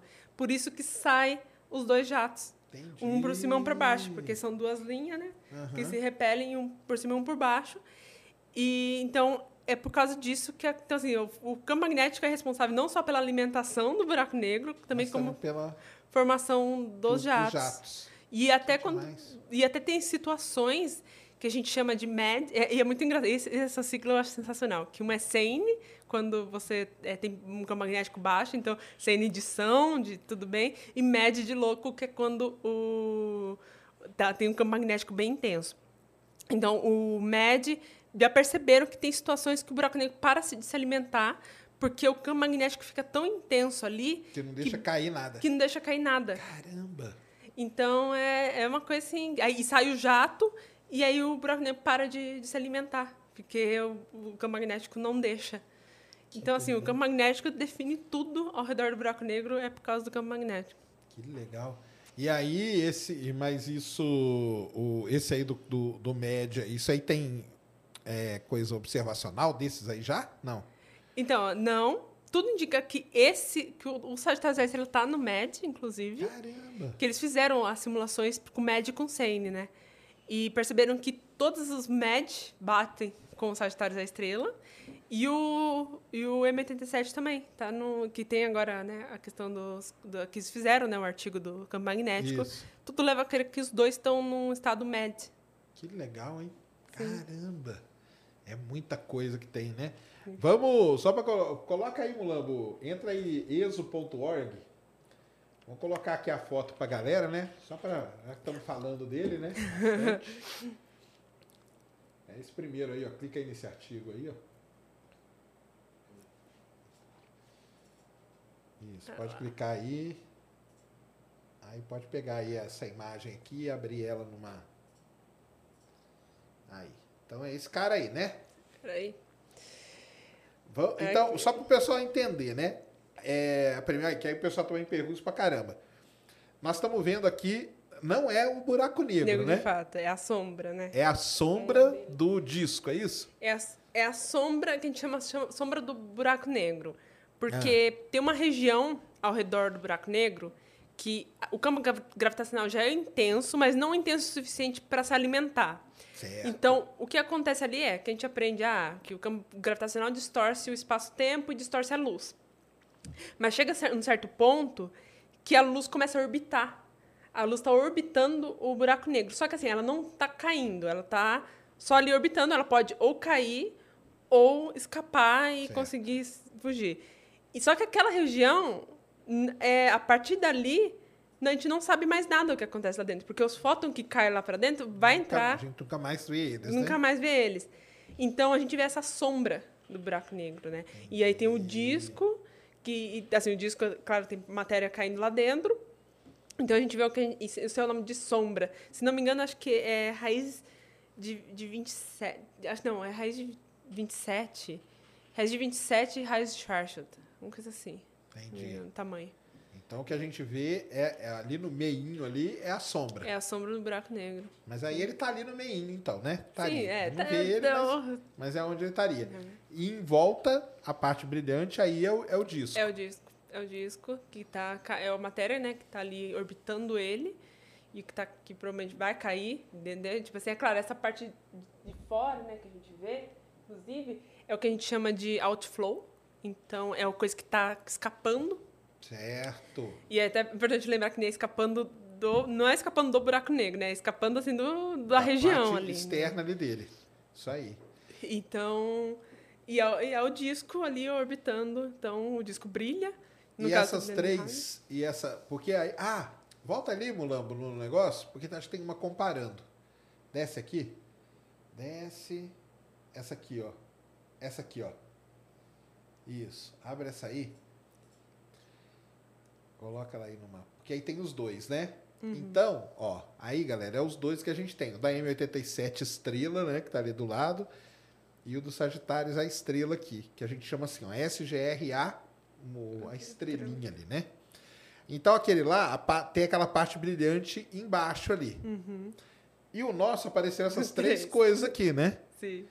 Quando e- você acha que eles imaginavam ser algo bem parecido Com, uma parte brilhante embaixo ou não? Então, eu acho que assim, todo mundo imaginava que ia ser muito mais claro, inclusive. Por ele estar nesse estado inativo dele, Entendi. achavam que ia ser só uma região meio avermelhadinha, bem assim, com uma re- resolução baixíssima. Acharam que a imagem ia ser bem pior, inclusive.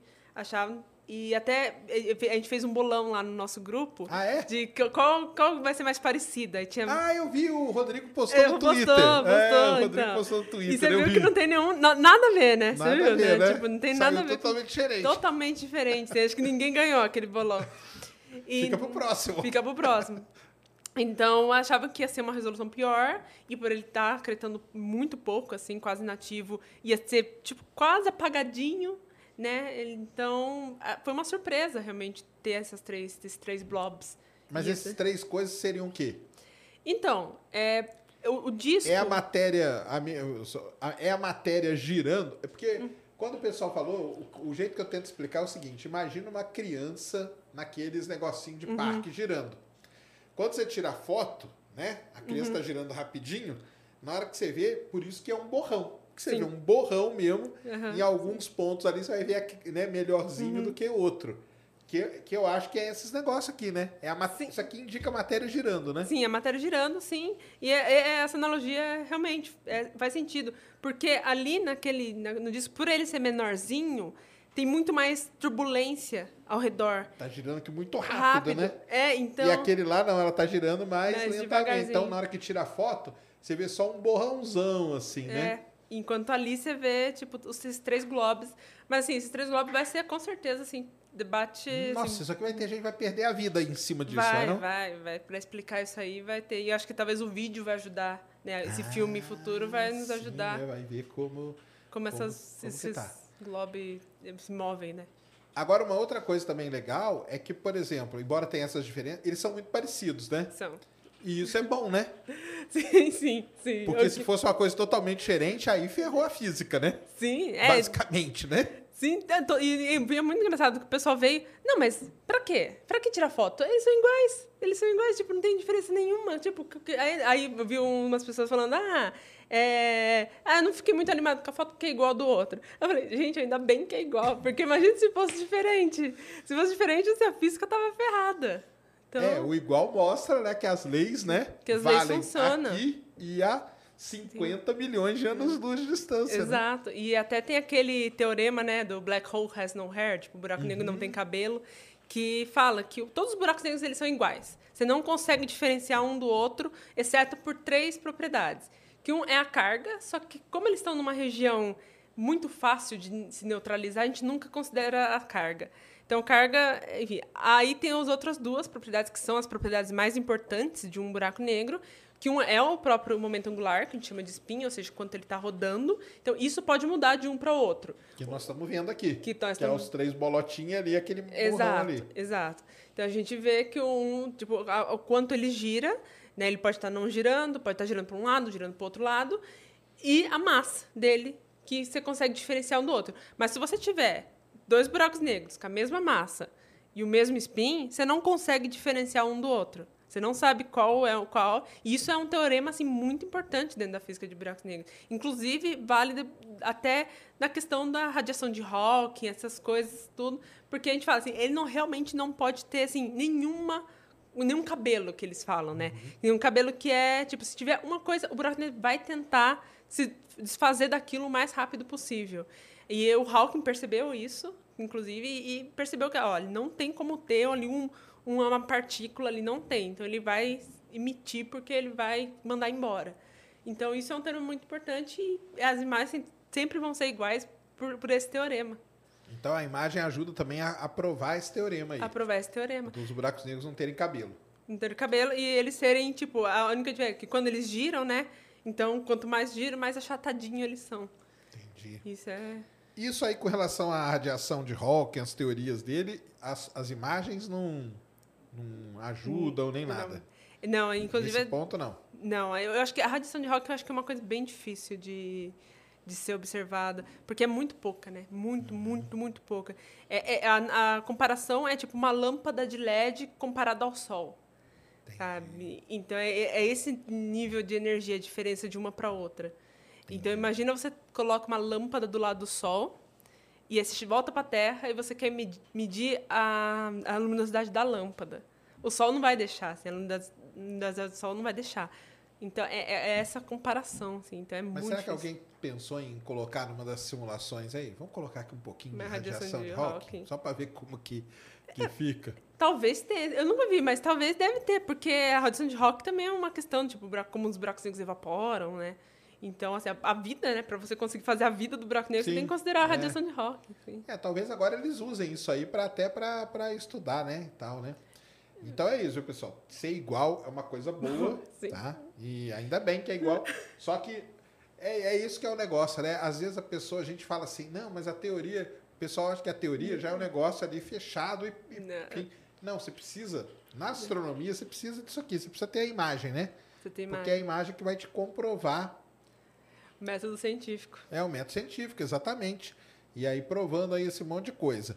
E aí, bem, por que, que tem estrelinha no nome ali, né? Isso é uma coisa que o pessoal fala direto, né? Fala, nossa, aí tu ah, porque é estrela, não porque É, é um buraco porque exatamente, Não tem nada a ver com, isso, com ser uma estrela.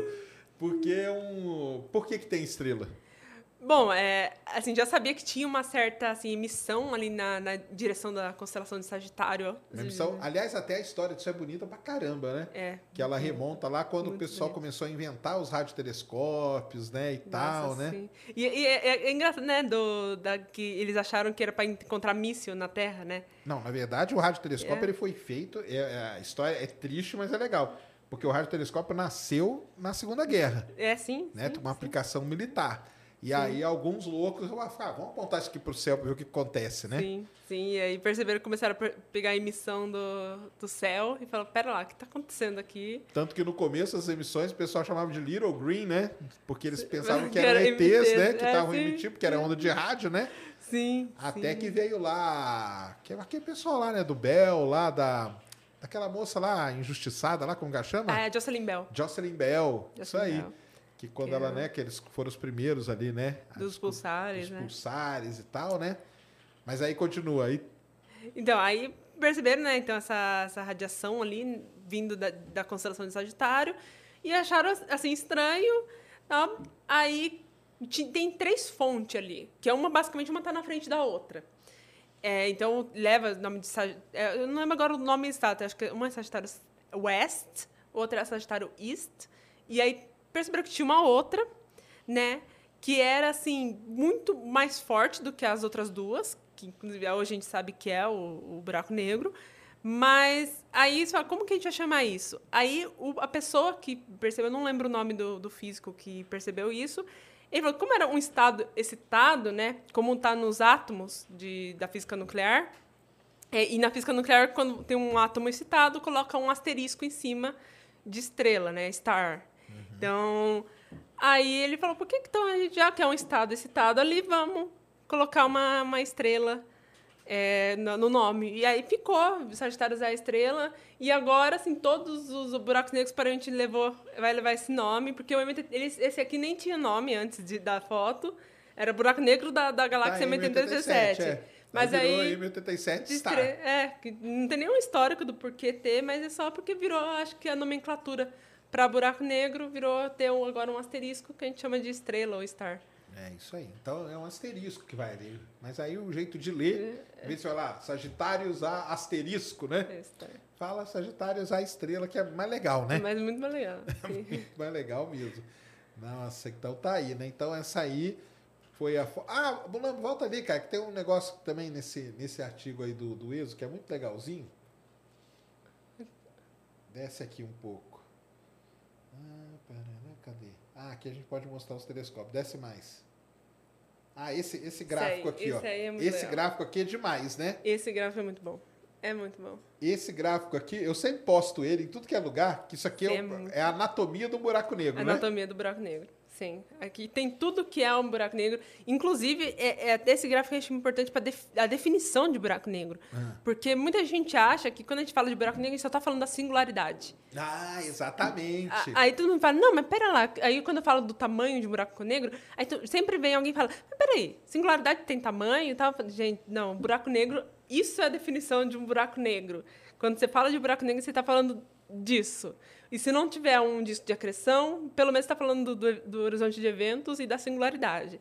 Então, quando você fala tamanho do buraco negro, você está se referindo ao tamanho do horizonte de eventos e dentro dele contém a singularidade. Então, é esse conjunto né, de, de objetos. Estruturas, né? De estruturas, assim, né? exato, estruturas. Isso. Mas então, esses- aqui, ó, só para explicar pro pessoal, tem primeiro essa órbita estável aqui, que é isso que você tinha falado antes, né? É, do, do Fóton. E, e é, essa, seria meio que a última órbita possível para você Antes. orbitar. Antes de você chegar no, no buraco negro. A partir dali, já era. Ah, então, então vamos fazer. De, fo de fora para dentro seria primeiro o disco de acreção, Uhum. né? Disco de acreção, que é o que a gente fez a foto, aquelas bola, bolhas lá. Uhum.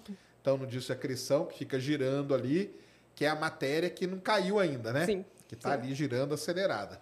Aí depois é a esfera de fóton? Não. Eu, eu acho que primeiro é, é o Inner Bones.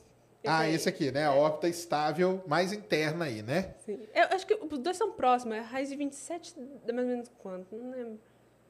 27. É, vai dar 5, 6, 5 quanto? alguma coisa, É, né? porque. Ah, então é, é- é- acho que é, um é 6 raios de Schwarzschild, depende do buraco negro, Entendi. depende do, do quanto ele está girando. Um é 6 e outro é 5. Ah, então, então é, é mais ou menos se quase a mesma coisa. Mas aqui, isso aqui, o importante saber disso aqui é o seguinte, que se você jogar alguma coisa aqui, ela fica orbitando, né? Sim, Ela sim, fica fica, orbitando orbitando. orbitando. Não, Sim, não cai, né? Não cai, Não é, cai, fica, fica bem estável orbitando. ali.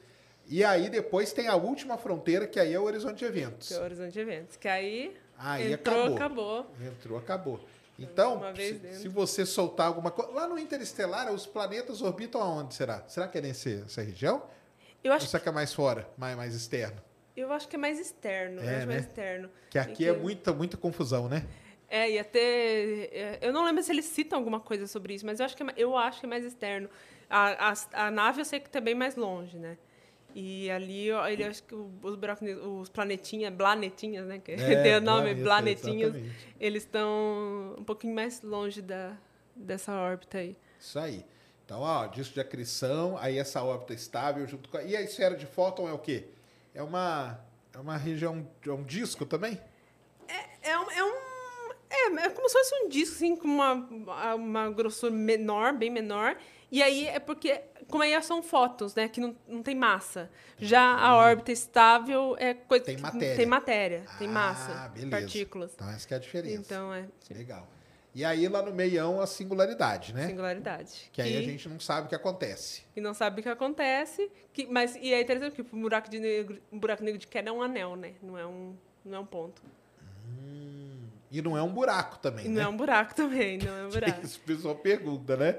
E não é um buraco. tá- Ah, então o do Kerr é um anel. É um anel. É um anel por causa da conservação de momento angular. Que não tem legal. como ser um, um ponto. Tem que ser um, um anel. Entendi.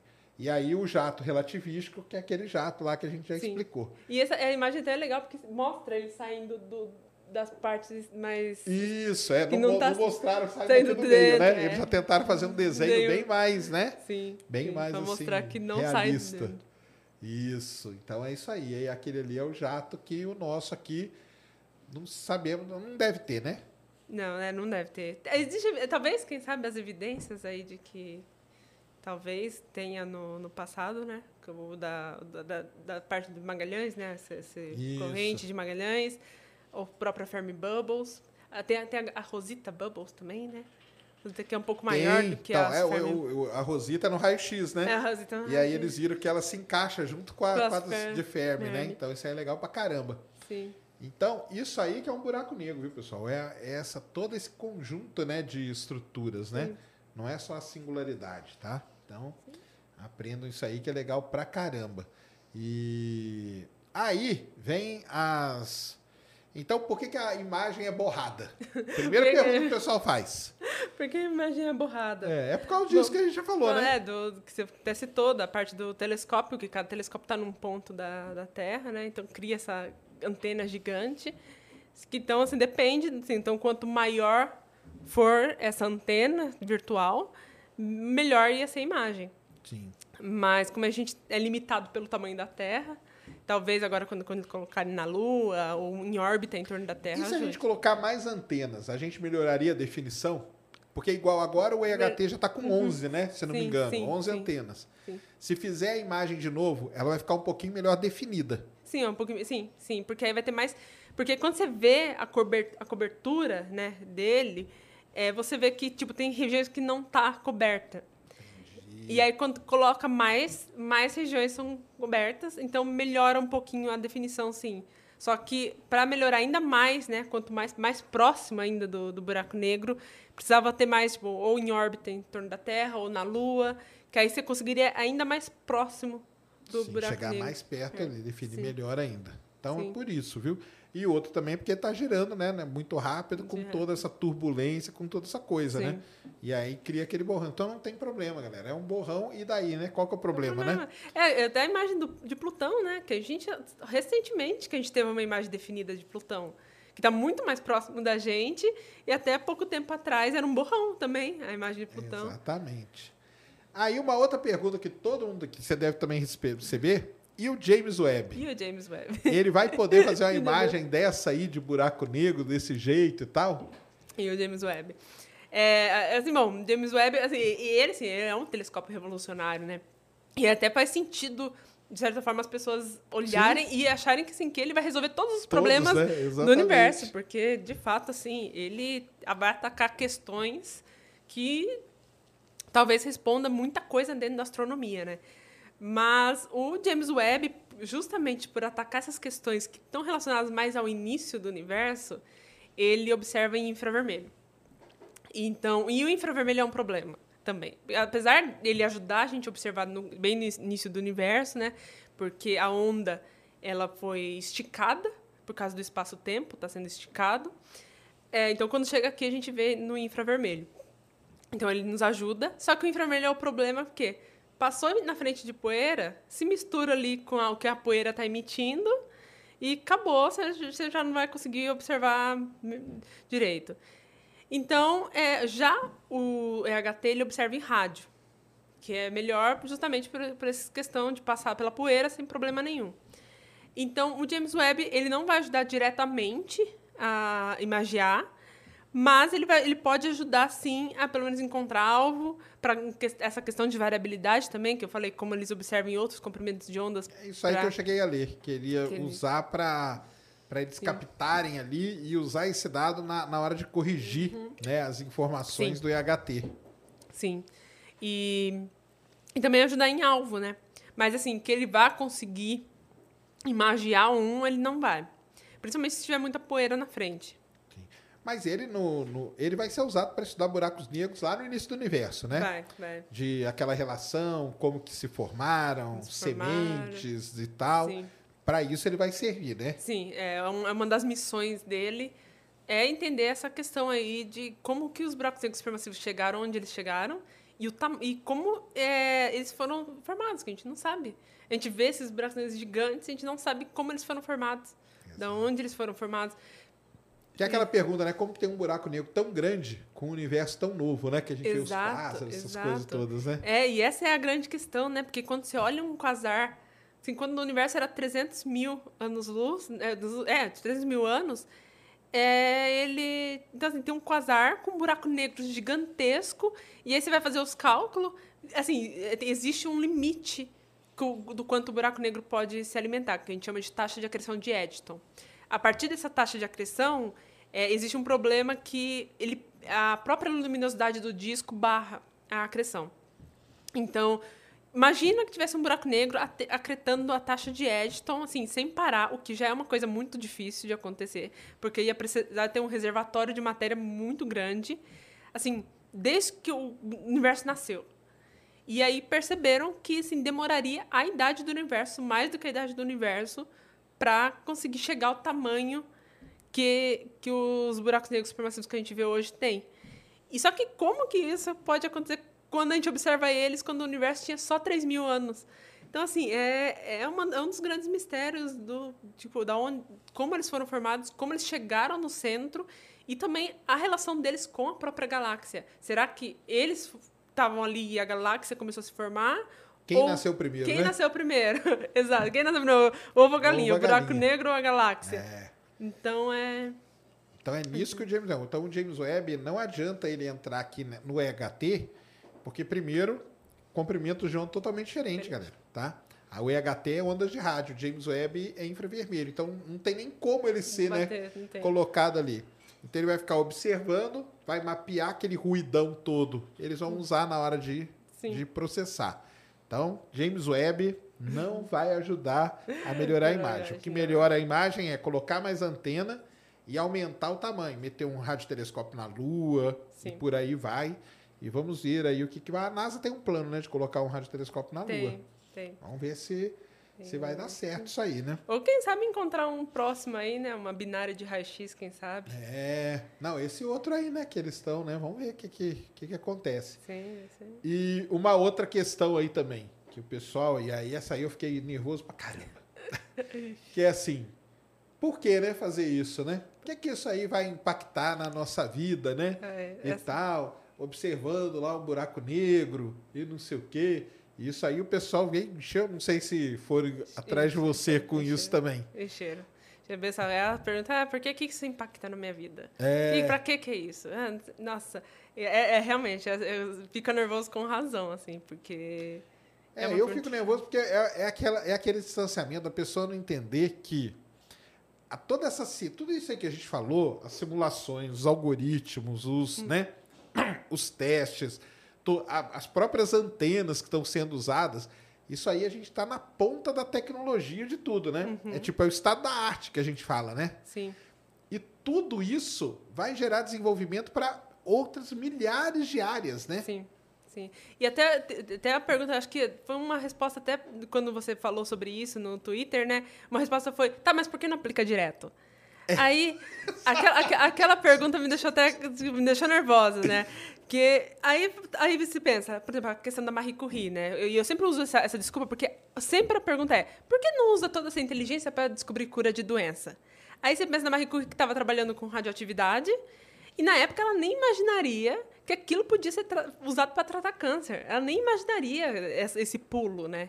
E, e ela estava ali trabalhando. E hoje você só tem esse tratamento de radioterapia porque ela lá atrás estava ali trabalhando para entender o conceito. E aí sim, durante todo esse processo, depois que isso foi estudado, compreendido e tal, desenvolveram as técnicas. Claro. Aí falaram, ó, peraí, talvez isso aqui dê pra usar para tratar tumores.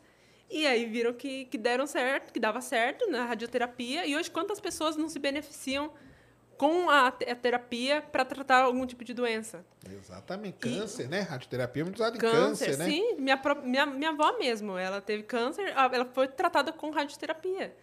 Então, é... Então, assim... É, não dá pra ter. Você vai Saber. testar. Você vai testar no ser humano? Exato, Não, né? você vai- Você é. testa no universo. Então, o universo é um Tá, mega de um laboratório, né? Exato. Pra gente ter. E o legal é que a gente testa tudo ao limite. Buraco negro, aliás, é uma outra coisa muito legal do buraco negro é que ele é um acelerador de partículas natural, Tá, né? Natural, natural. Tá ali pra gente estudar um Estudou. monte de coisa, um monte de efeito Sim, e tudo. Tudo que depois- acontece ali. É. Então é isso. E até mesmo, assim, por exemplo, a, a radioastronomia, né? de- Dessa questão das antenas e tal. Já sabia que antenas eram da, da tele- tele- telecomunicações e tal, mas não, ninguém imaginava que ia ter Wi-Fi um dia, que existe internet um dia. Como que alguém aí fala, ah, mas por que não aplica direto? Tipo, imagina o pessoal lá que estava estudando radioastronomia, que foram res- responsáveis por a gente ter Wi-Fi, né? Tava lá, eles nunca imaginaram a existência da internet naquela época. Nunca imaginaram a existência do Wi-Fi. Então, assim, você nem consegue imaginar a aplicação que vai ter no futuro. Exato. Então, isso é, é- é assim, você fica... Pera, como tá? Mas aplicar direto, mas sendo que a gente nem sabe. Aplicar direto no quê, né? No quê? No Não quê? existe ainda, né? Não existe Talvez ainda. surja uma coisa que aí você vai falar, ah, caramba, aquilo ali é que vai. E é essa que é a grande diferença que as pessoas elas não entendem, né? Do que, que é uma ciência de básica, né? Uhum. De base para uma, porque tem a básica e tem a aplicada. A Sim. aplicada é lógico que é o que chama mais atenção, né? Sim, que, é o que a pessoa tá ali o dia a dia. Mas se não fosse a básica antes, né? Criando todo esse, esse embasamento, você nunca ia ter essa aplicação, né? Sim, exato. É, e aí sim, você nem imagina as aplicações. Porque aí pergunta, ah, mas tem vários problemas hoje em dia. Né? A gente sabe os problemas que tem. Ah, tem problema da questão energética, tem o problema dessa questão aqui, dessa questão de doença, questão tal. Tá, mas talvez a gente nem saiba, nem tinha encontrado a solução, a gente nem sabe qual é o processo que vai levar à solução. Até a gente estava comentando antes, né? Da questão da energia gravitacional potencial. Que os buracos negros, eles são as fontes de energia, as maiores fontes de energia do universo. Então, assim, quando você observa uma coisa, é extremamente energética. E da onde eles tiram essa energia toda? Do próprio potencial gravitacional deles. E isso é uma coisa incrível, porque você vê que ali tem um, um reservatório de energia muito grande. E se a gente entendesse a energia gravitacional, será que a gente não conseguiria, de alguma forma, usar isso como um benefício para a gente resolvesse uma questão energética, por, por exemplo, diminuísse a, a- o preço da energia? É o que estão tentando fazer com a fusão, né? É que Estudam as estrelas para entender Exato. o que acontece e agora estão tentando fazer os reatores de fusão aqui na Exato. Terra. É, e foi exatamente esse o processo com as estrelas, né? Que Exato. observaram, espera, como que, que isso aqui brilha tanto, né? Aí falaram, ah, pera, tem algo acontecendo ali dentro, que é a fusão. E se a gente fizesse fusão aqui na Terra, quem sabe da- daria certo? Então, é... Isso mesmo. Então aí o buraco negro é a mesma coisa, né? Quem sabe um dia aparece alguém que fala: caramba, eu descobri como usar o potencial gravitacional, gravitacional. como energia, né? A, Seria a- a própria fissão também, né? isso. A própria fissão, que o Einstein controlar a equação dele, aí perceberam, pera lá, isso quer dizer que, então, que uma partícula tem muita, muita energia aqui para ser liberada, ser né? liberada. Então, vamos usar isso aqui para tentar fazer energia, né? Para as usinas nucleares mesmo. Então, é, então assim, é um, é um processo, né? É Não, um processo, não é assim, sai aplicando. É complicado, pessoal, mas eu acho que vamos começar a entender, né? sim. Vamos começar, né? Então, eu tenho que pensar. É, e, e até, tipo, essa pergunta do por que que isso muda na minha vida, né? O que que isso muda na vida? Aí eu, eu sempre pergunto, assim, é, é a resposta que eu já tenho até decorada, que é, poxa, os, os buracos negros, eles são os objetos, assim, com gravidade ao extremo. Ali, você nunca vai encontrar a gravidade ao extremo do que num buraco negro. Então, assim, qual o melhor lugar para entender a gravidade do, do que o lugar que ela está ao extremo? Então a gente vê assim, aí todo mundo, ah, mas gravidade, a Newton já, já resolveu esse problema. Não, a gente não sabe, a gente não sabe nada da gravidade quase. Exatamente. Então, e sabe, o que, que é, os, quais os benefícios que ela pode trazer? Sabe, isso é uma coisa, sabe, se, se o pouco que a gente sabe da gravidade já nos contribuiu tanto, por exemplo, os aviões mesmo, né? Tipo, tinha que entender a aceleração da gravidade para colocar por um, por um avião no ar, sabe? Exato. Então, se, se com pouco a gente já está fazendo muito, imagina quando a gente entendesse ela de fato. É. Por quê, né? Porque a gravidade, pra quem não sabe, é a mais fraquinha, né? da- Das forças, né? É assim. Então a gente tá num, num ambiente extremo que é um buraco negro, é onde ela tá mais, tá ao né, extremo. mais forte ali para a gente poder entender todo o processo dela. Então por isso que isso é muito importante. Né? Não é à toa que tem diretamente 300, mas são milhares de pessoas envolvidas. E fora isso, não é só isso. É relógio atômico, né, melhorar, é, armazenamento de dado, Nossa, sim, sim. né? transporte de dado, é, desenvolvimento de, de máquina. Imagina o que eles não desenvolveram para poder processar essa grande quantidade de informação.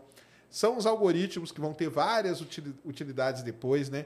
Algoritmo de inteligência artificial. Então, assim, é uma série de coisas que até é difícil a gente falar, porque é muita coisa, É né? muita coisa, é muita gente envolvida, é muita coisa. Então, imagina tudo isso aplicada para, assim, quando falar, peraí, isso aqui dá para ser aplicado da mesma forma que a radioastronomia, nas primeiras antenas, falar, peraí, isso aqui dá para ser aplicado para a gente é, passar a internet, né? Depois que teve o advento da internet e tal. E aí, pera, dá para usar Wi-Fi, né? E aí, tipo, quanto tempo não demorou isso? Desde a Segunda Guerra pro, sabe, Pra para os dias mais recentes. é, né? exatamente. Não, então é isso. Então preste atenção, cara. Para de fazer essa pergunta aí, porque é assim mesmo. Eu sei que a galera tá xingando, mas não xingue não. Estude. Porque, né? Sim. Você vai ver que muita coisa do que você tem hoje acesso aí na sua mão, entendeu? Principalmente, né? Sim. Veio de celular, né? Veio desse desenvolvimento básico aí. Se não fosse isso, não estaria aqui, né? Facinho assim e para todo mundo pegar. E aí, quando que vocês, quando que você acha que saem os outros artigos aí, os outros estudos? Eu, assim, pelo considero... É que teve a questão da, da pandemia, né? Porque saiu em 2019, em 2020 já teve a pandemia, em 2021 saiu o artigo do, do, do campo do magnético. campo magnético da M87. Eu acho que talvez eles pretendem soltar um por ano, Quem sabe? um desses Ah, grandes. tá. Porque eles, eles soltam mais artigos, né? Sim. Eles soltam artigos menores e tal. Mas eu acho que desses grandes, assim, de falar, ó, a gente fez De isso. impacto, assim, Eu né? acho que talvez ele, acho que o objetivo deles é um por ano, né? A não ser que porque teve a campanha do ano passado, que eles observaram, utilizaram os dados, tipo, o HT ano passado, e teve uma campanha desse ano também. É, Então, isso é legal da gente falar, né? Que isso aí não parou aí, viu, galera? Não parou. Nós estamos falando, né? Só lembrando, dos mesmos dados da- de 2017. Sim. Esses dados são de 2017. Aí, eles. 2019 saiu a, a imagem. 2020, se não me engano, eles pararam por causa da pandemia. Da pandemia, Eu lembro sim. ter lido, né? Que eles tinham fechado e tal. Sim. Mas aí já voltaram em 2021, fizeram observação, que eu lembro ter lido também. E esse ano também já fizeram, agora Já em fizeram, porque é acabou sempre em abril, né? é sempre em abril. É sempre em abril que eles fazem. Então, já tem outras rodadas de observação. É, então, eu acho que talvez por causa da pandemia, né? Então acabou demorando mais para ter dados. Então, assim, eu acho que eles não queriam 2019, logo depois. Então, acho que eles demoraram um pouco para sair do campo magnético. Talvez já tivesse pronto, mas eles demoraram para lançar. E aí, esse ano já tinha a imagem. Então, assim, talvez por já ter mais dados, quem sabe esse ano eles não lancem já o- os próximos, né? Pra, porque talvez ano que vem já ataque com os outros dados. Né? Mas eu imagino que, bom, ou eles vão lançar um por ano, ou, porque senão eu acho que vai ficar acumulando muito. Entendi. E, tá, mas, enfim, vamos esperar que seja esse ano, né? Imagina. vamos- tomara, porque aí vamos manter o hype. O legal é Mandar- isso, né? manter Manter o o hype. hype, E quando, quando eles fazem novas observações agora, essa parte de algoritmo e Uhum. tal, isso aí já está meio que resolvido, então.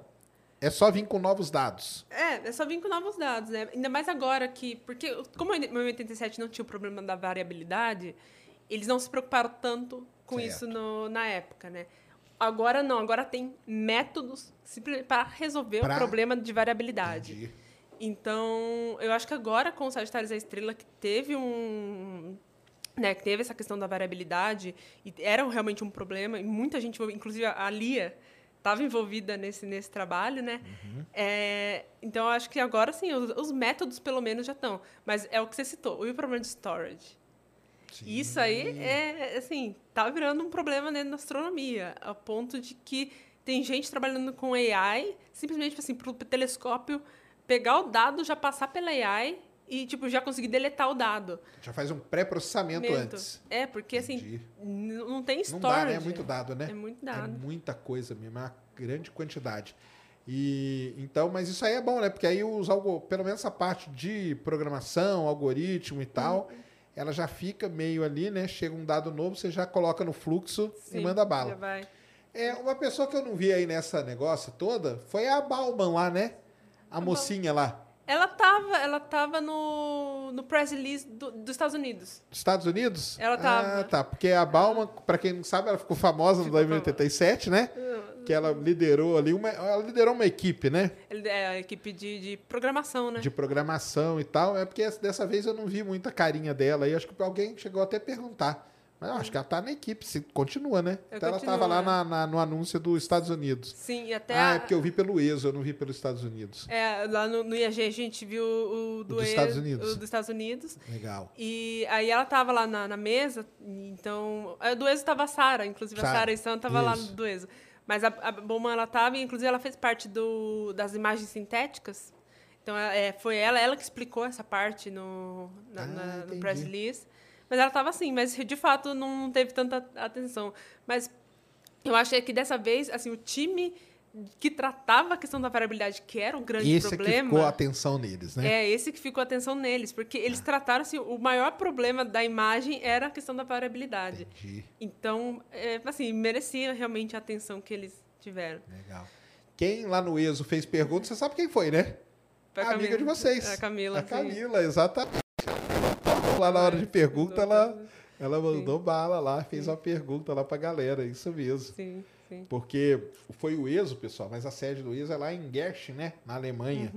E a Camila tá lá, né? Fazendo doutorado, né? Uhum. Doutorado mesmo. Isso, e ela tava lá e, apresen... e levantou a mão lá. É muito legal isso, né? Sim. Veja, já. Eu tinha uma amiga também do IAG, a Amanda, que ela tá fazendo. Ela deu sorte, porque ela foi fazer doutorado sanduíche. Né? Ela vai ficar um ano lá e, ela conseguiu entrar também. Ela não fez pergunta, mas ela conseguiu entrar e ela mandando, gente, eu entrei, não sei Ela quê." tava onde? No ESO ou na... No ESO. No ESO No ESO. também? Ai, que demais, ó. Conseguiu legal. entrar. Ela, gente, eu entrei, eu entrei, não sei o quê. Tipo, foi... Que legal. E lá no IAG tinha muita gente, né? Nossa, tinha, lotou. É? Lotou aquela sala. Que legal. Lotou, tinha, nossa, a Globo, né, foi fazer, o- a- tinha imprensa, né, então tinha o pessoal do, do, do Gizmodo, Giz- Gizmodo, Aham. o pessoal da Globo tava ali, então tinha muita gente, nossa, era gente até fora do, do auditório, tava, Que demais. tava bem lotado, bem lotado. Teve uma apresentação do, do Lucas, né, que ele é um mestrando, que ele trabalha com Sagitários à Estrela, Olha que inclusive. Ele, ele herdou, porque tem o, o Fábio Cafardo, inclusive a gente até estava comentando antes, porque o- a- no paper, né, citam que o Sagitário à Estrela já era, foi observado de raio-x até rádio, né? Mas o, o trabalho do Fábio é observar em raios gama. O- Então usando o- raios gama aí. o, o do Fermi. Então a gente até achou, nossa, o Fábio podia até ser citado nesse, nesse paper se colocasse o raio gama aqui. E o Fábio, assim, no finalzinho do doutorado dele, ele descobriu, ele fez uma descoberta assim, em raios gama. É, em relação ao centro da Via Láctea, só que assim o Fábio ele não tinha interesse em continuar na vida acadêmica. Entendi. Então ele defendeu o doutorado e decidiu ir para a empre, eh, pra empresa, né, para a indústria. Hoje ele está morando na Holanda.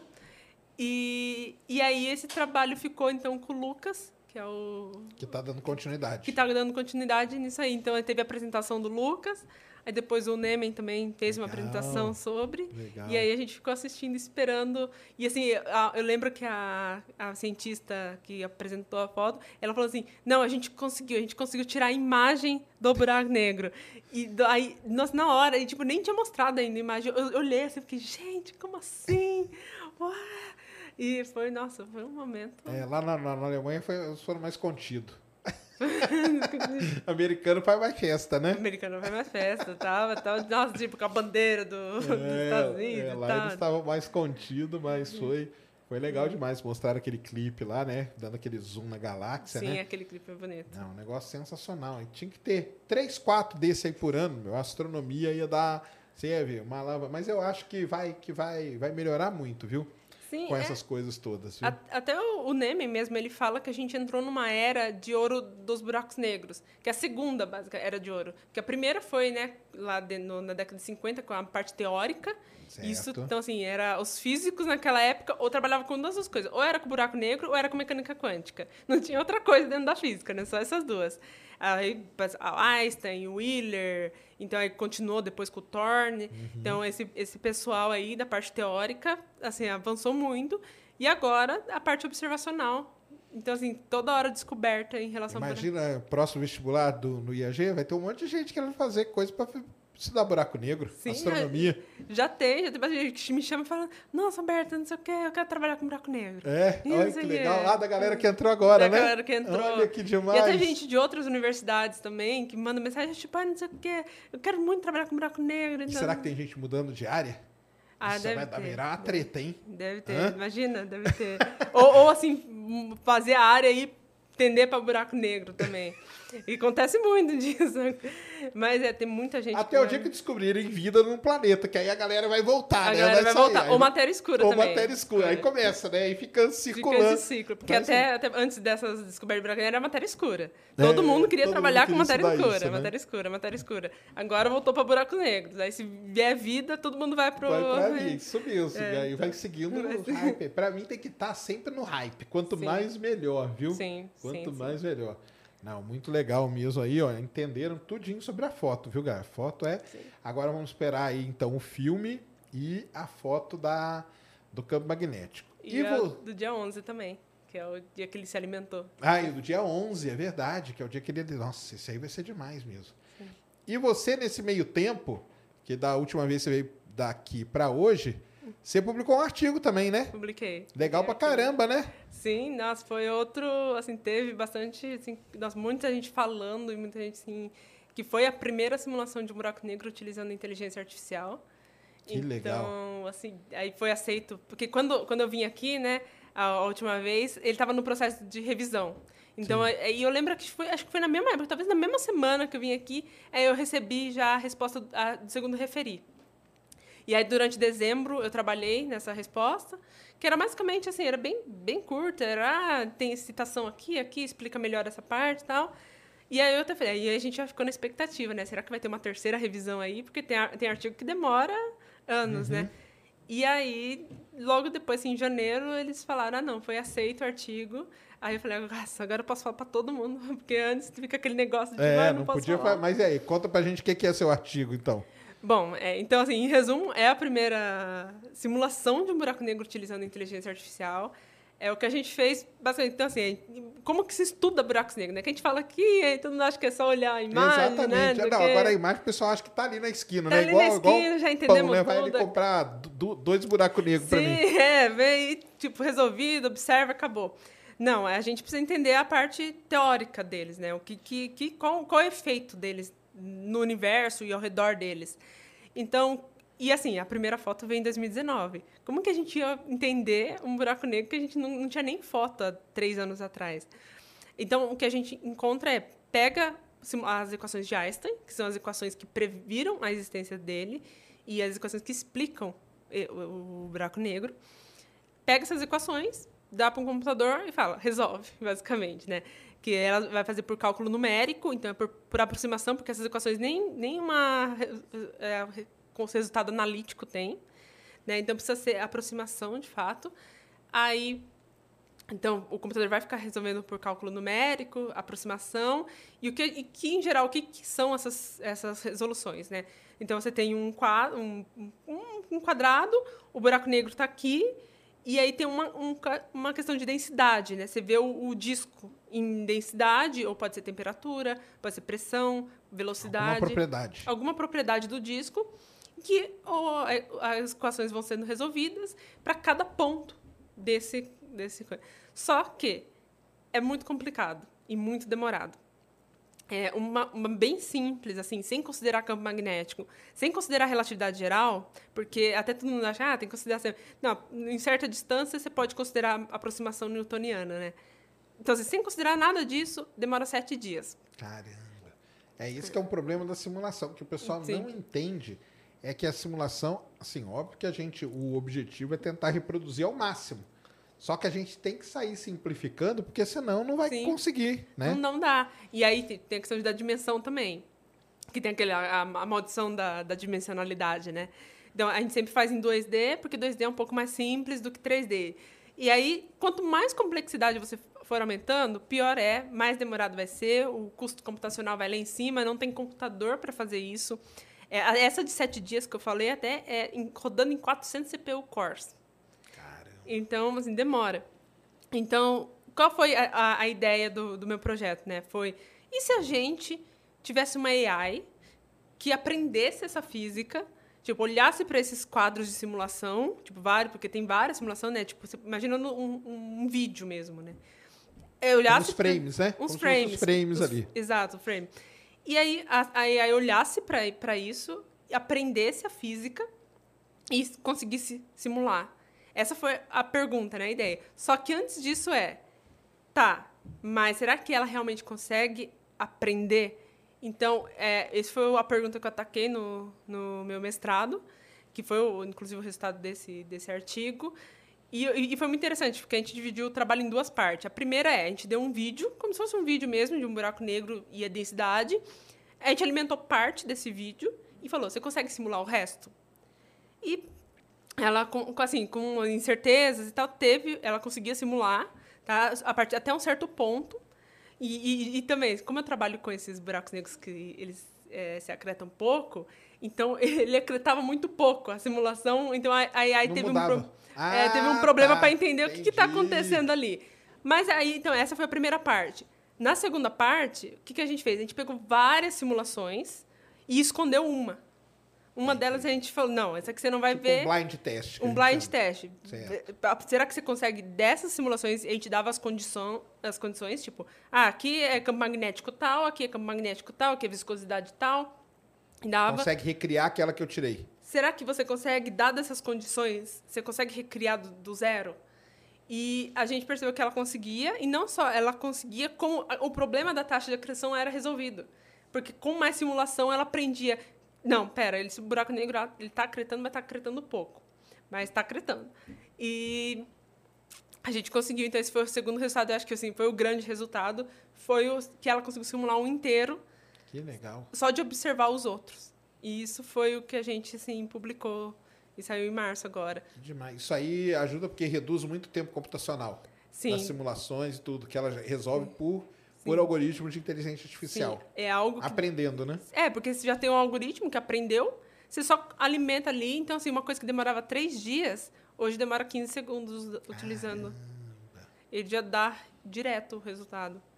Então, e agora a ideia é, é, assim, mais complexidade e tentar acelerar esse processo ainda mais. Aí é colocar mais propriedades ali. Mais propriedades e aumentar a dimensão também. Em vez de ser duas dimensões, ir para três dimensões. Caramba. Mas aí vai aumentar muito o tempo, vocês acham? É, talvez. Então, assim, é que tem a questão do treinamento. Para falar a verdade, é a questão até já tem uns resultados assim. Tá sendo em questão de tipo, milésimo de segundos, uma, um Ah, frame. entendi. Tá, tá sendo bem rápido, porque assim, a partir do momento que ela aprendeu, ela assim, ela recebe o coisa e dá, já dá a predição dela. Entendi. Então é bem mais rápido. Mas, enfim, aí, mas esse foi assim um grande resultado assim que ela E a conseguiu. imagem aí te ajuda em alguma coisa? Ajuda porque a gente está vendo, né, principalmente os, os vídeos que vão vir, é que já que a gente está estudando esses buracos negros com uma taxa de acreção baixa, que é igual, Que é igual aos ao dois, aqui, né? inclusive, Uhum. é, vai te mostrar que talvez a gente está indo para o caminho certo ou se a gente, tipo, não, ou não está indo... E, assim, que, pelo que a gente está vendo e pela física e a comparação das simulações, mostrou que tá- a gente está sim indo para o caminho certo, a simulação está dizendo, concordando com o que a gente está observando. Então, isso, sim, acaba ajudando, sim. Legal. E, deu, se, se fosse diferente as imagens, assim, impactaria no seu trabalho também. Impactaria, porque Então, aí... você deu um nervosinho ali na hora. Ah, dá um nervosinho. tomara que seja fala, igual, tomara que seja seja igual, parecido. tomara, tomara. Porque se não for, ferrou a minha vida. É, senão eu vou ter que começar a estudar, sei lá, outro Boson Stars. Star, meu Deve Deus. ter descido um alívio generalizado, né? Sim, na, na imagina. turma, né? Até meu, esse, esse Fábio que eu falei, né? O Fábio Cafar, que o trabalho dele era. Quando saiu em 2019, não sabia se, se ia. Tipo, não tinha avisado ainda se ia ser o 2087 ou do Sagitário da Estrela. É, eu lembro. E, e ele tava tipo, ai meu Deus, tomara que não seja o Sagitário da Estrela, porque eu não quero que dê algum problema com o meu doutorado. E eu tô já no último ano. e Entendi. senão eu vou ter o que pessoal escrever. fica assim, né? Pessoal, Fica na ele foi- tensão, né? Ele tava torcendo pra não ser o Sagitário da Estrela. Aí, aí, até quando saiu a foto, eu mandei mensagem pra ele. Falei, e aí, Fábio, gostou, né? Porque é o seu trabalho de doutorado agora. Aí, não sei o quê. Ele falou assim, nossa, ainda bem que esse problema não é mais meu. Porque agora, porque antes eu achava que tava assim e tá assim. Entendi. Antes eu achava que o spin era zero, tá o spin alto. Ele falou, ainda bem que esse problema não é, não é Agora mais passou, meu. né? Exatamente. Não, legal demais. Saiu em qual, em qual periódico? Saiu na Monthly Notices. Ah, pô, importantíssimo. Legal demais. É, a gente até pensou em na Physical Letters, né? Só que a Physical Letters tem aquele problema de ser quatro páginas. E como eram Entendi. dois, Ah, é verdade, é mais curto, né? O das Physical Letters. é mais verdade. curto. Aí a gente aplicou para Monthly Notices. Então, assim, e, e tem até uma história engraçada do, do processo de revisão. Porque a gente é, colocou, ano passado, é, em 2000, foi, não, foi em 18 de janeiro do ano passado, a gente submeteu o artigo.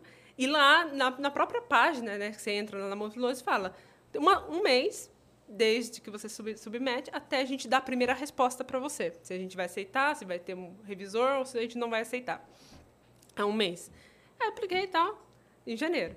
Chegou final de fevereiro, mês de março, eles mandam uma mensagem falando assim: olha, a gente não encontrou revisor para o seu artigo. Então, assim, você pode dar mais um mês para a gente procurar?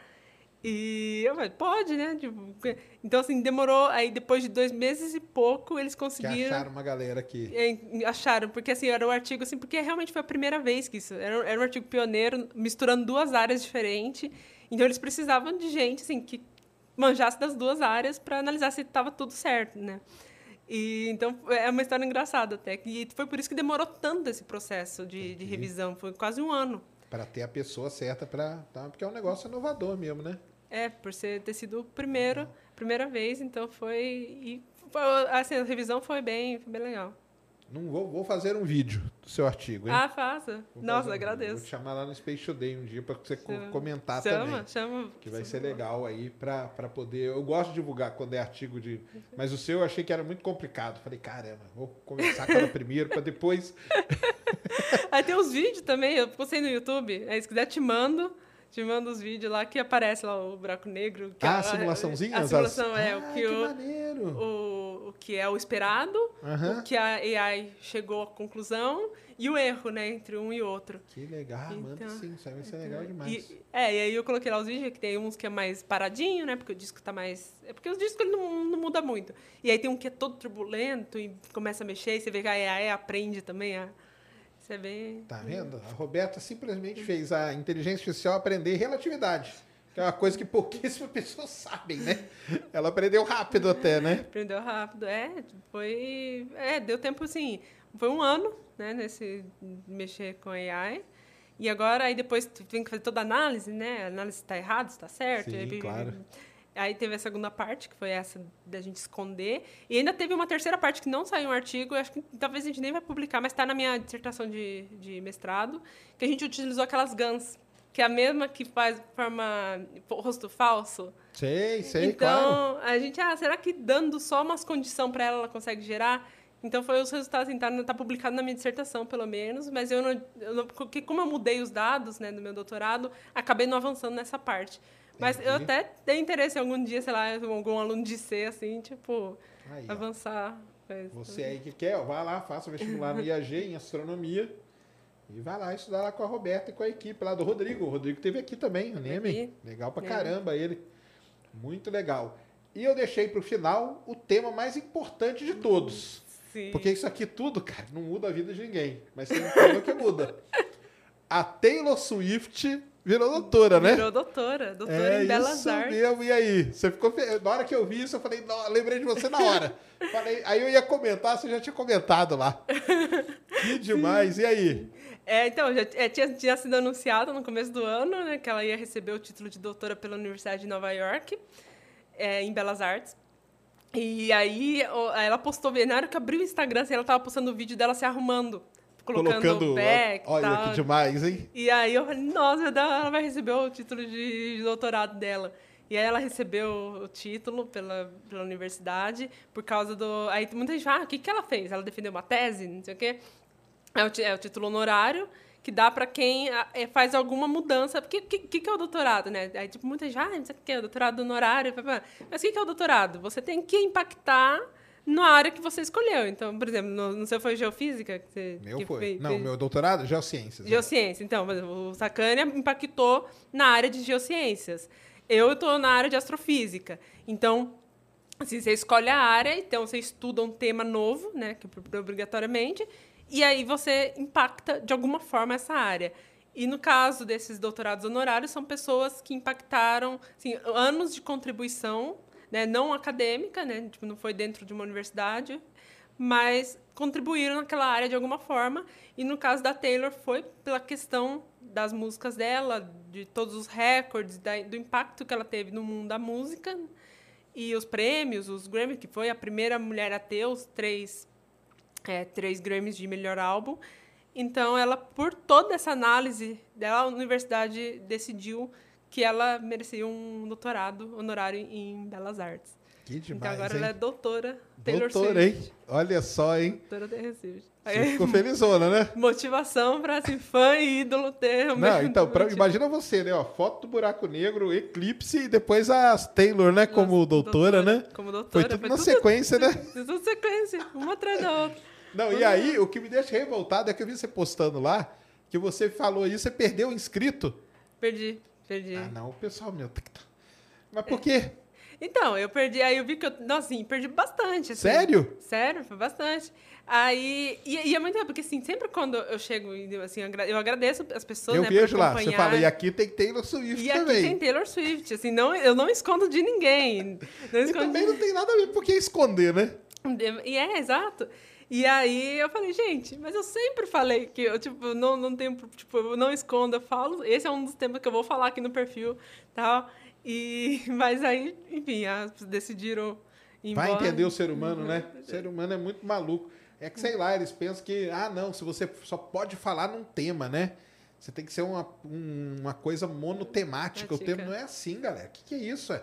Pessoal, ela vive, ela gosta de ir no cinema, gosta de ouvir música. Que é isso? Aí não pode falar nada. Aí você fala uma coisa que sai daquilo, a frase que mandam pra mim é assim: preferia quando você falava de astronomia. Entendeu? Essa não te mandaram ainda não? Ainda não mandaram, É, ainda então, não mas mandaram. Pode escrever que vão mandar. Ah, gostava mais de você quando falava de astronomia, porque eu posto coisa de beisebol, que eu gosto, NBA. Ah, futebol americano e tal. Pessoal, ah, preferia quando você falava de astronomia. Que é isso, cara. Não é assim, né? Assim, é Todo mostrar mundo que tem vida, né? Tem vida, né? cientista. Tem vida além da, da ciência, Isso, né? Além da ciência, assim. Uma coisa que eu recebi recentemente foi até essa questão do Einstein que a gente estava falando antes. Isso, então, outra coisa, né? Que o pessoal foi lá te Por- encher o saco, meu. Sim. E aí falaram assim, aí tipo, primeiro que eu não me Não, vamos comparei. explicar o que, que é. Vamos o que, que é que você falou do Einstein Sim. lá? Fala lá. Bom, basicamente o que aconteceu foi que eu estava lendo esse livro, que é, que inclusive vai sair no Brasil, é que a editora acabou me mandando para dar uma Que lida. legal. É, é, vai Como, acho como que, chama? Pode é, falar? o, que- é o The God Equation, do Kaku. Ah, tá. E aí, é, eu tava lendo esse livro, aí uma das histórias, né? Inclusive, o, o The God Equation tá publicado, isso não é, não é segredo, né? Uma das histórias é o, sobre o Albert Einstein, como ele se sentia durante o início do doutorado dele. Porque ele terminou a faculdade de física tal, ele não estava conseguindo emprego, ele já tinha, tipo, mulher e filha, tipo, então, assim, é- era um processo, e ele entrou no doutorado, e ele estava trabalhando no, de patentes, né, um escritório de Ele patentes. passou, é, ele- nesse meio tempo, ele passou num concurso público, né? É, e aí tava trabalhando no escritório de patentes e tal. E, e até engraçado, porque o doutorado que ele entrou não era nem relatividade, nem nada disso. Era de moléculas, trabalhar em gás, com gás, né?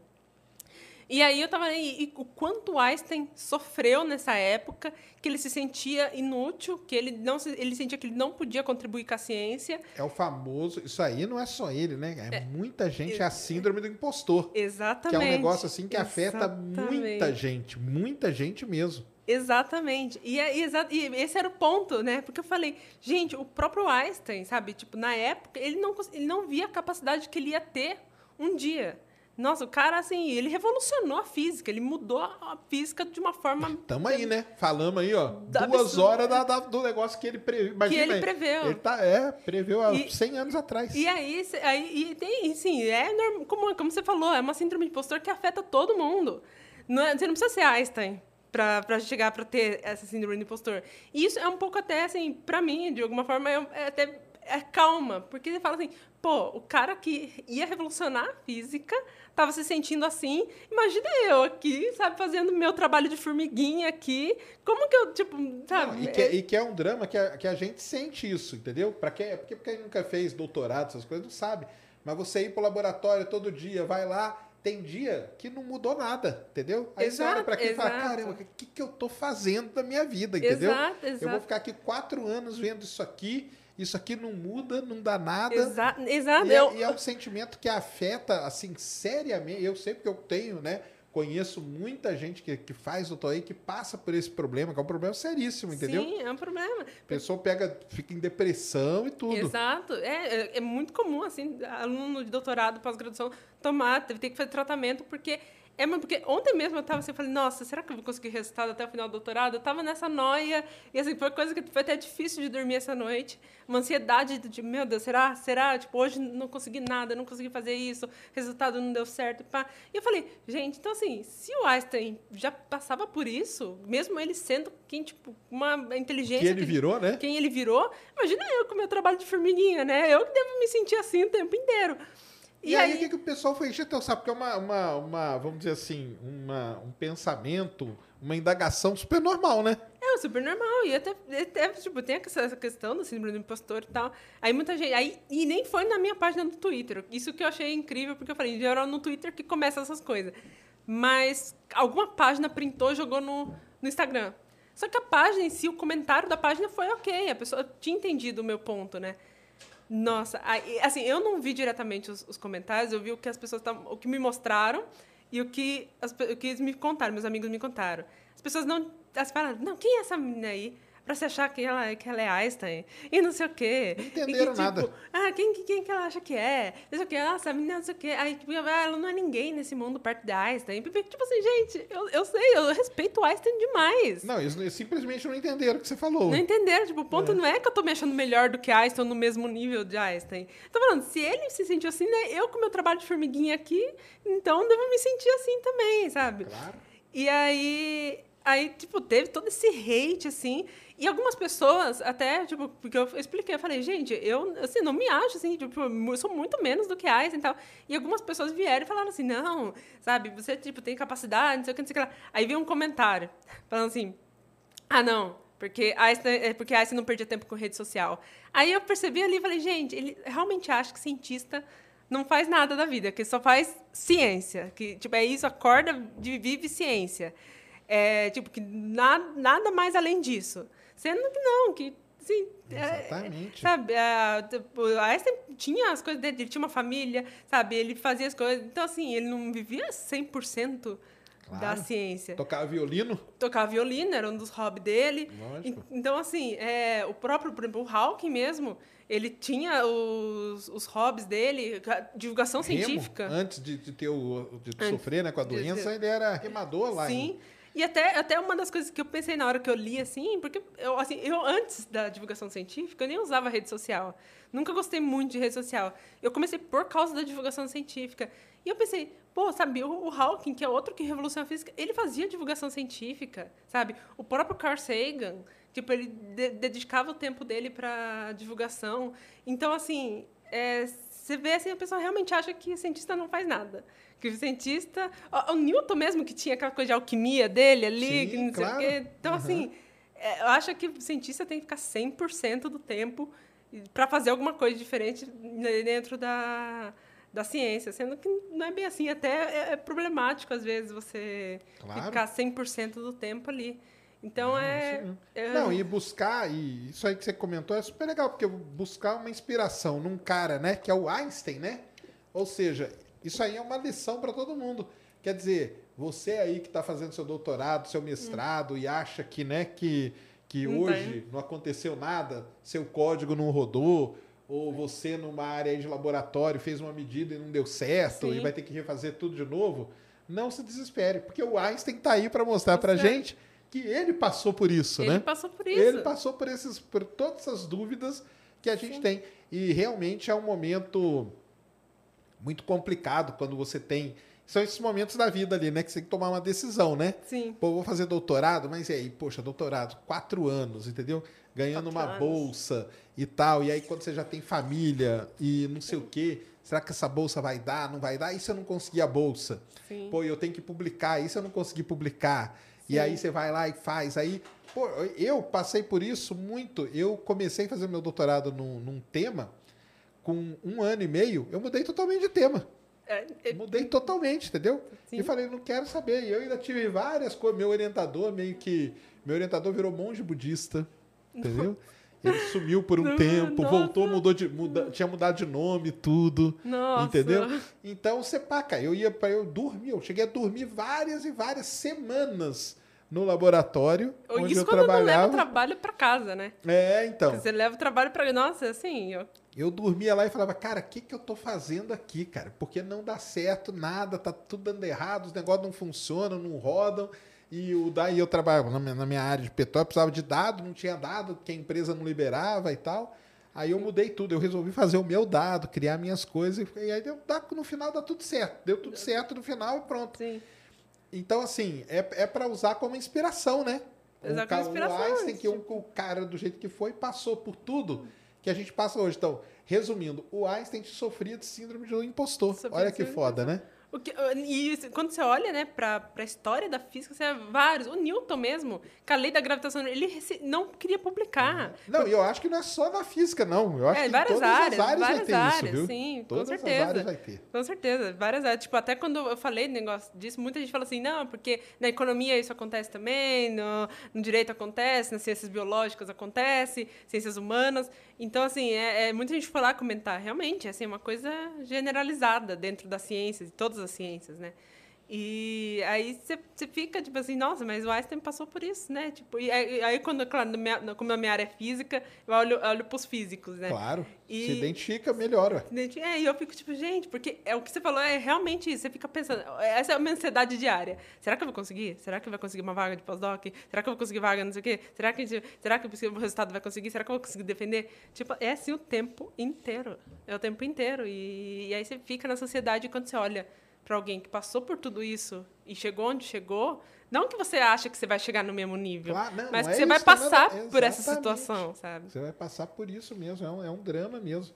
Sim. Mas vamos passando, já está com o artigo publicado, tudo. É, saiu o segundo também. Aí, ó. Ano passado saiu o segundo. É, tinha saído o segundo artigo. Então eu tô com- Estamos aí no hype aí, tomara que mantenha aí por um bom tempo, né? Porque minha astronomia tem, tem que ter. E tem que aproveitar mesmo, tem que aproveitar. Tinha que ser um negócio desse, assim, revolucionário por semana para mim, entendeu? Nossa, sim. Inclusive, eu acho que até o, o seu canal, né? Porque eu, eu até falo isso para todo mundo.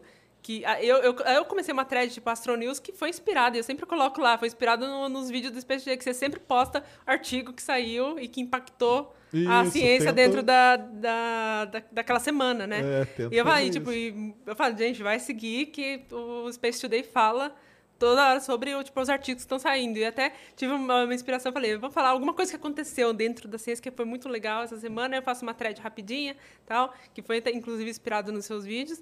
Então é, é muito legal saber que tá acontecendo as coisas. Tá acontecendo, sim. Isso aí é demais mesmo. Tomara que aconteça muito mais.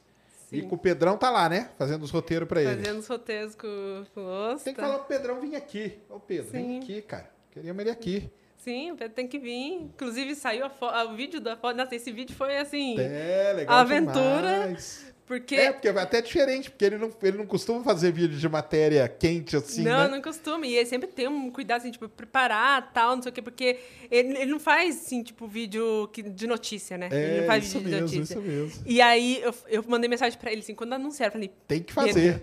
Dia tal vai sair a foto. Eu, tipo, nem sabia que era a foto. Eu falei, dia tal vai sair a foto. A gente tem que fazer vídeo. Aí, aí, beleza, fui lá, escrevi o roteiro, assim, tudo achismo, porque, né, assim, coisas que eu sabia Já deixou área. meio pronto ali, meio né? aí pronto, só tá encaixando as coisas. E aí, eu, aí de acordo, a gente falou assim, não, eu, e aí ele, vou conversar com o meu time, não, não sei o que, não sei o que lá, pro do time da edição dele, né? Aí, não sei o que, não sei o que lá. Aí, chegou no dia lá, e ele falou assim, Roberto, então, assim, porque o anúncio ia ser das 10, ele falou assim, então, depois do anúncio, já fica preparado, assim, porque se tiver alguma mudança no roteiro, já vai, né, escrever e tal. E, mas aí não teve, ainda, ainda bem que eu acertei, minhas predições foram Tá certas. vendo só? É aí, aí, ó, que você tem aí. E aí ele, ele fez o vídeo, lançou, foi, foi bem legal. Foi legal mesmo. Pedrão, tem que vir aqui, Pedrão. Vem cá, ser legal Pedro. pra caramba. Eu, eu falo pra ele, eu falo pra ele, Pedro, vai, Então, é. vai lá. Tem que vir sim, eu mandei mensagem. A última ele não me respondeu, não. Mas Ele responde. demora, né? É, ele demora. Show de bola. Tem, tem pergunta aí, Mulambo? Joga aí.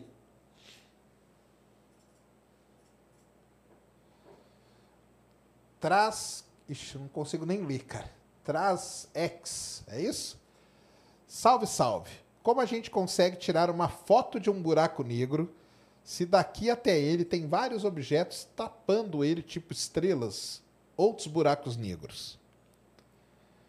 Bom, é, nesse caso, assim, tipo, porque ele tá numa região muito pequena, né? E aí você vê uma região, tipo assim, é muito assim, você não nem percebe o que tá acontecendo do lado. E também tem a questão dos comprimentos de onda. Então você consegue mais ou menos calcular da onde está vindo aquele comprimento de onda, você consegue calcular a distância, você consegue calcular a intensidade. Então assim, você consegue mais ou menos saber de que exatamente de que ponto que está vindo. E também E você tem os outros observatórios que ajudam, né, a Sim. mapear aquela região mais, mais né, Sim. confusa ali para apagar depois, né? Sim, e é, e tipo, por exemplo, você tem uma estrela ali. Você sabe que, é, inclusive, quando você vê uma imagem de uma galáxia, sempre quando tem uns, umas cruzes, é porque tem estrela na frente, né? Que é estrela da, da Via Láctea. É, então, mas você sabe exatamente onde elas estão, porque tem os outros observatórios.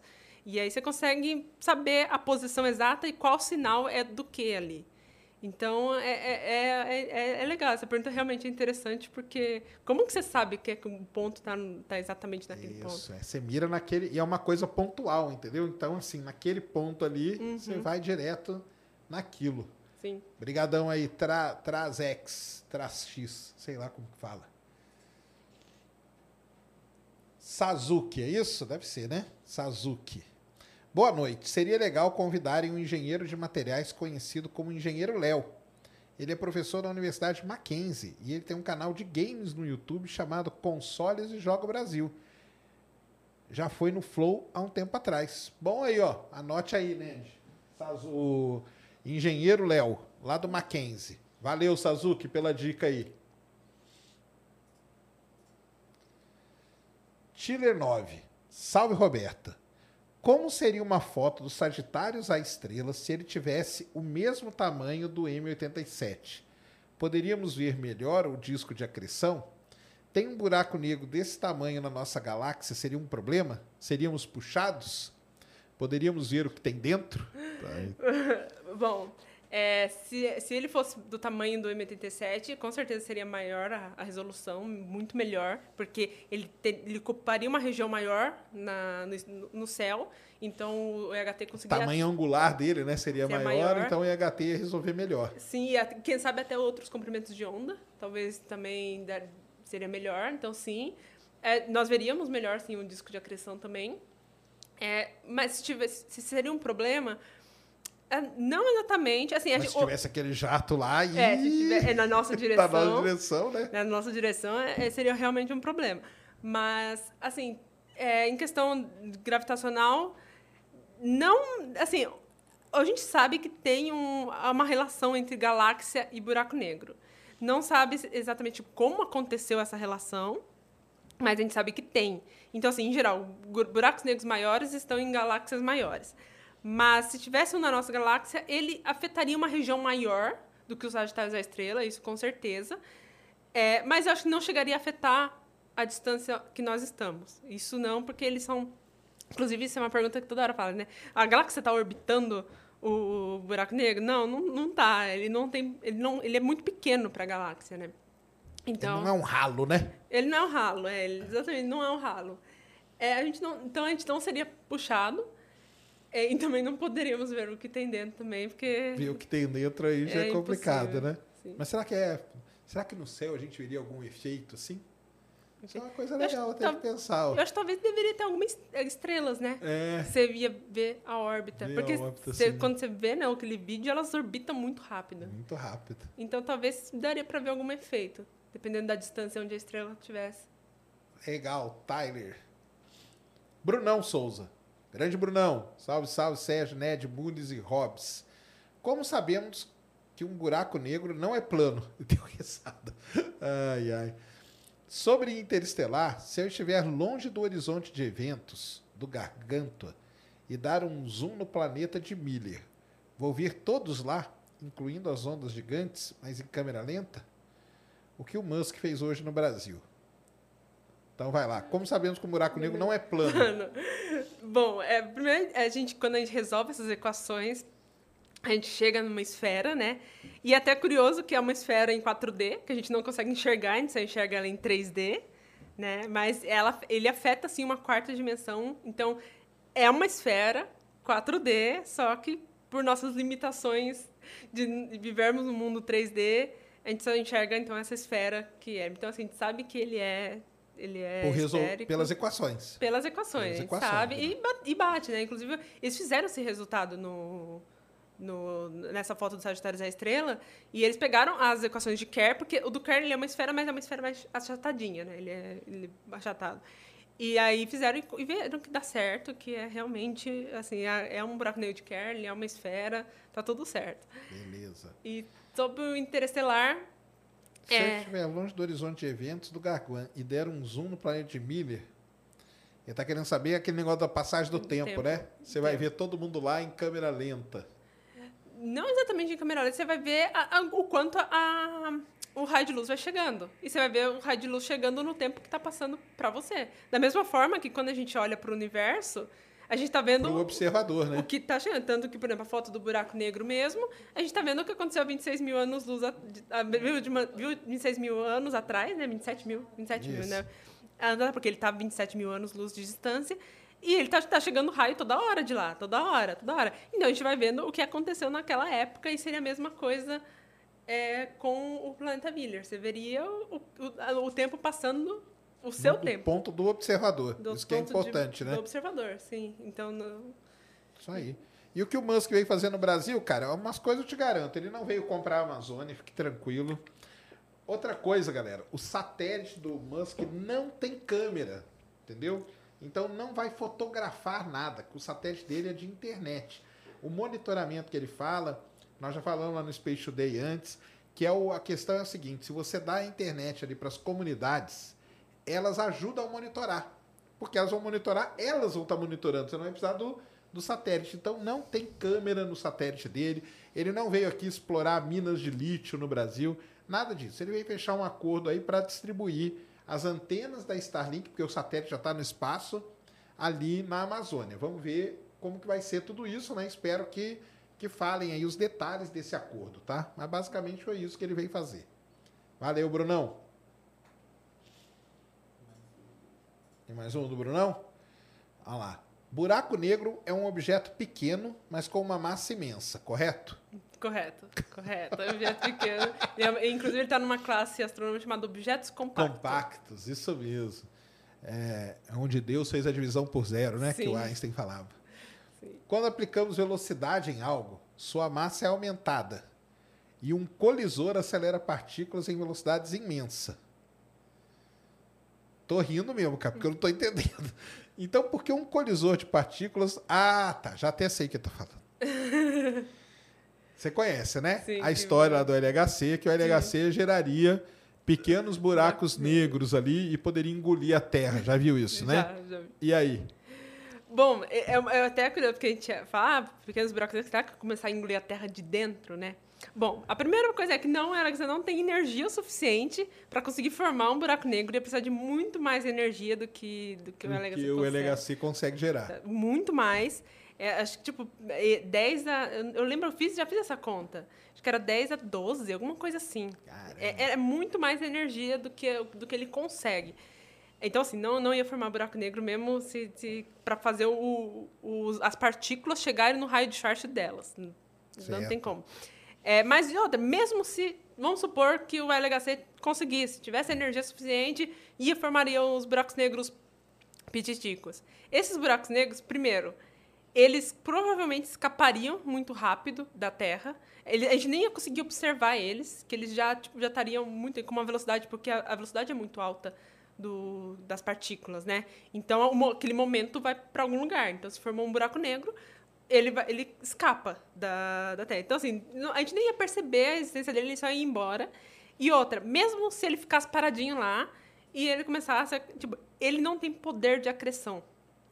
Porque ele é tão pequeno, mas tão pequeno, que a radiação de Hawking dele é muito grande.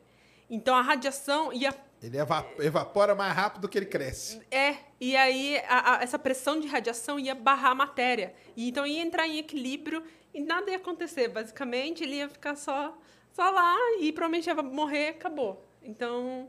é, não tem problema, não cara. tem o problema. LHC não vai acabar com o planeta, tá? É que os caras colocaram aquela deusa hindu, né? Na frente lá, né?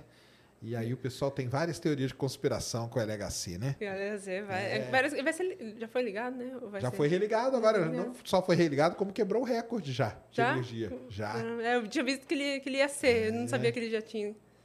Legal. Tem superchat? Não? É isso aí então? Muito bom. Roberta, deixa aí todas as suas redes, onde te encontrar. Sim. É bom, é, o meu Twitter e meu Instagram é import underline Hobbs, né? Por- Porque é import por causa do Python e Hobbs é meu apelido. Lá eu falo de buracos negros, inteligência artificial, falo da Taylor Swift. Taylor Swift, viu, galera? E respeite, vai lá e você aí que é um, é um Swift, né? Que fala? Swift, É sim. um Swift, vocês que são Swifts, vão lá seguir a Roberta. Aí falo de física, astrofísica também. Sempre estou postando, fazendo threads, tentando fazer vídeo agora. Depois que eu vim aqui, inclusive, no- na primeira vez que eu vim, é, eu falei, não, agora, é- agora é a vez de começar. Legal, o- tem que no- entrar nisso aí mesmo, isso aí. Então, estou fazendo uns vídeos curtos, né, para falar. Legal. Então, no Instagram. E às vezes estou lá escrevendo pro, pro Pedro, no, no Ciência Todo É, Dia. ela é roteirista do Ciência Todo Dia lá no, no Pedrão. Então, sempre quando tem uma coisa de AI ou buraco negro, provavelmente tem um dedinho meu ali. E, bom, é isso. E eu- e obrigado pelo convite, foi muito boa a conversa. Adoro vir Legal aqui, demais. inclusive. Não, isso é sensacional. Acho que esclarecemos aí várias dúvidas sobre a foto e tal, e muitas outras coisas, né? Inteligência artificial e tudo, que é legal demais, né? É um tema assim, fascinante. Buraco negro realmente é um negócio fascinante. fascinante, né? É É fascinante. fascinante. Pena que eu, eu sempre gostei de buraco negro, pena que é muito além da minha capacidade de entendimento. Eu só fico só arranhando ali a casquinha ali, mas é que é um negócio assim espetacular, é mesmo Espetacular, entender sim. profundamente. Vocês estão de parabéns e vamos torcer aí para mais eventos históricos desse aí, viu? Obrigada, Roberto, obrigada. de novo. Valeu demais. Eu te indico em todo lugar que eu vou, viu? pro Eu pessoal sei, te chamar, muito obrigada, Porque inclusive. é, é muito maneiro mesmo conhecer toda essa, essa história aí. Eu vi meus pais viram do Inteligência, eu vi. Muito obrigada mesmo, assim. Achei. Nossa, obrigada. Legal demais. É isso aí então, galera. Sextamos então, né, Mulambo? Sextamos? Semana que vem teremos aí o nosso querido Ciência Sem Fim. Quarta-feira é o Angra, né? Quarta-feira Angra, hein? Angra Acústico. Rafael Bittencourt vai estar aqui lá do Amplifica, nosso colega aqui de estúdio. Quinta-feira. Professor Elcio do rádio. Aí, ó, é um rádio telescópio no Brasil, o Bingo. Famoso Bingo, tá? Vamos aí esclarecer tudo sobre ele. E na sexta, a. Pe- Ah! Sexta-feira, galera, que vem, vai ser Peste Renan. E nós vamos jogar Kerbal aqui, hein, Mulambo? Você trata de instalar o Kerbal aí nesse computador. Kerbal Space Program. Vamos ver se a gente consegue, sei lá, será que a gente consegue chegar na Lua sexta-feira? Vocês vão conhecer o que é o Kerbal, tá? É um programinha legal pra caramba. Então aí, ó, semana cheia semana que vem. Aí antes eu estarei quarta-feira. Será que eu posso falar? Ah, posso, né? Quarta-feira de tarde estarei no Flow falando sobre Star Wars, porque semana que vem estreia Obi-Wan Kenobi, a série. Então, pra quem é fã de Star Wars, como eu, assistam, vai ser legal pra caramba. O, o Solano vai estar comigo, ele que manja pra caramba. Eu vou estar ali do lado só pra fazer peso, literalmente.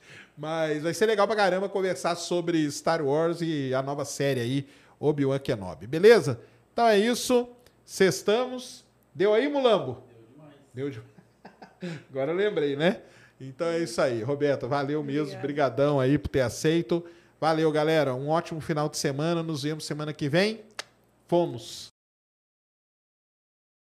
Mary redeemed a $50,000 cash prize playing Chumba Casino this year. I was only playing for fun, so winning this was a dream come true. Chumba Casino is America's number one social casino experience. It's serious fun. With over 80 casino style games to choose from, you too could win life changing amounts of cash. Be like Mary. Log on to chumbacasino.com and give them a whirl. That's chumbacasino.com. No purchase necessary, void or prohibited by law. 18 plus. Terms and conditions apply. See website for details. The voice in the preceding commercial was not the actual voice of a winner. Lucky Land Casino asking people what's the weirdest place you've gotten lucky? Lucky? In line at the deli, I guess? Haha, in my dentist's office.